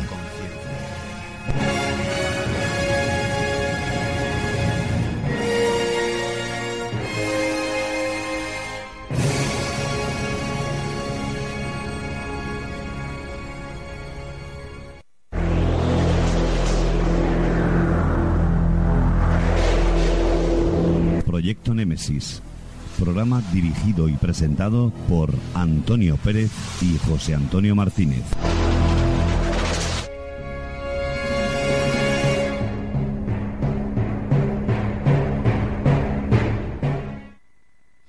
Eurometal. Somos especialistas en fachadas de muro de cortina de cristal, fachadas de alucobón para naves, oficinas y centros oficiales. También trabajamos el acero inoxidable, puertas, barandas pasamanos. Eurometal, signo de calidad. Fotos Orión. Hay momentos importantes en tu vida que no puedes dejar pasar. Inmortaliza tu evento en fotografía y vídeo con Fotos Orión. Porque las cosas especiales solo ocurren una vez. Fotos Orión. Profesionalidad y confianza. Calle La Gloria, número 32, frente a Antiguo Tornel, La Alberca, Murcia. Teléfono 868 94 30 13. Desde ahora, el autobús es un tranvía y el tranvía es un autobús. Con el nuevo Bono Murcia podrás combinar tranvía, autobuses urbanos y de pedanías. Todo el transporte público en un solo bono. Infórmate del nuevo Bono Murcia en www.mutrans.es. Todo el transporte en tu mano. Concejalía de Tráfico y Transportes, Ayuntamiento de Murcia y Comunidad Autónoma de la Región de Murcia.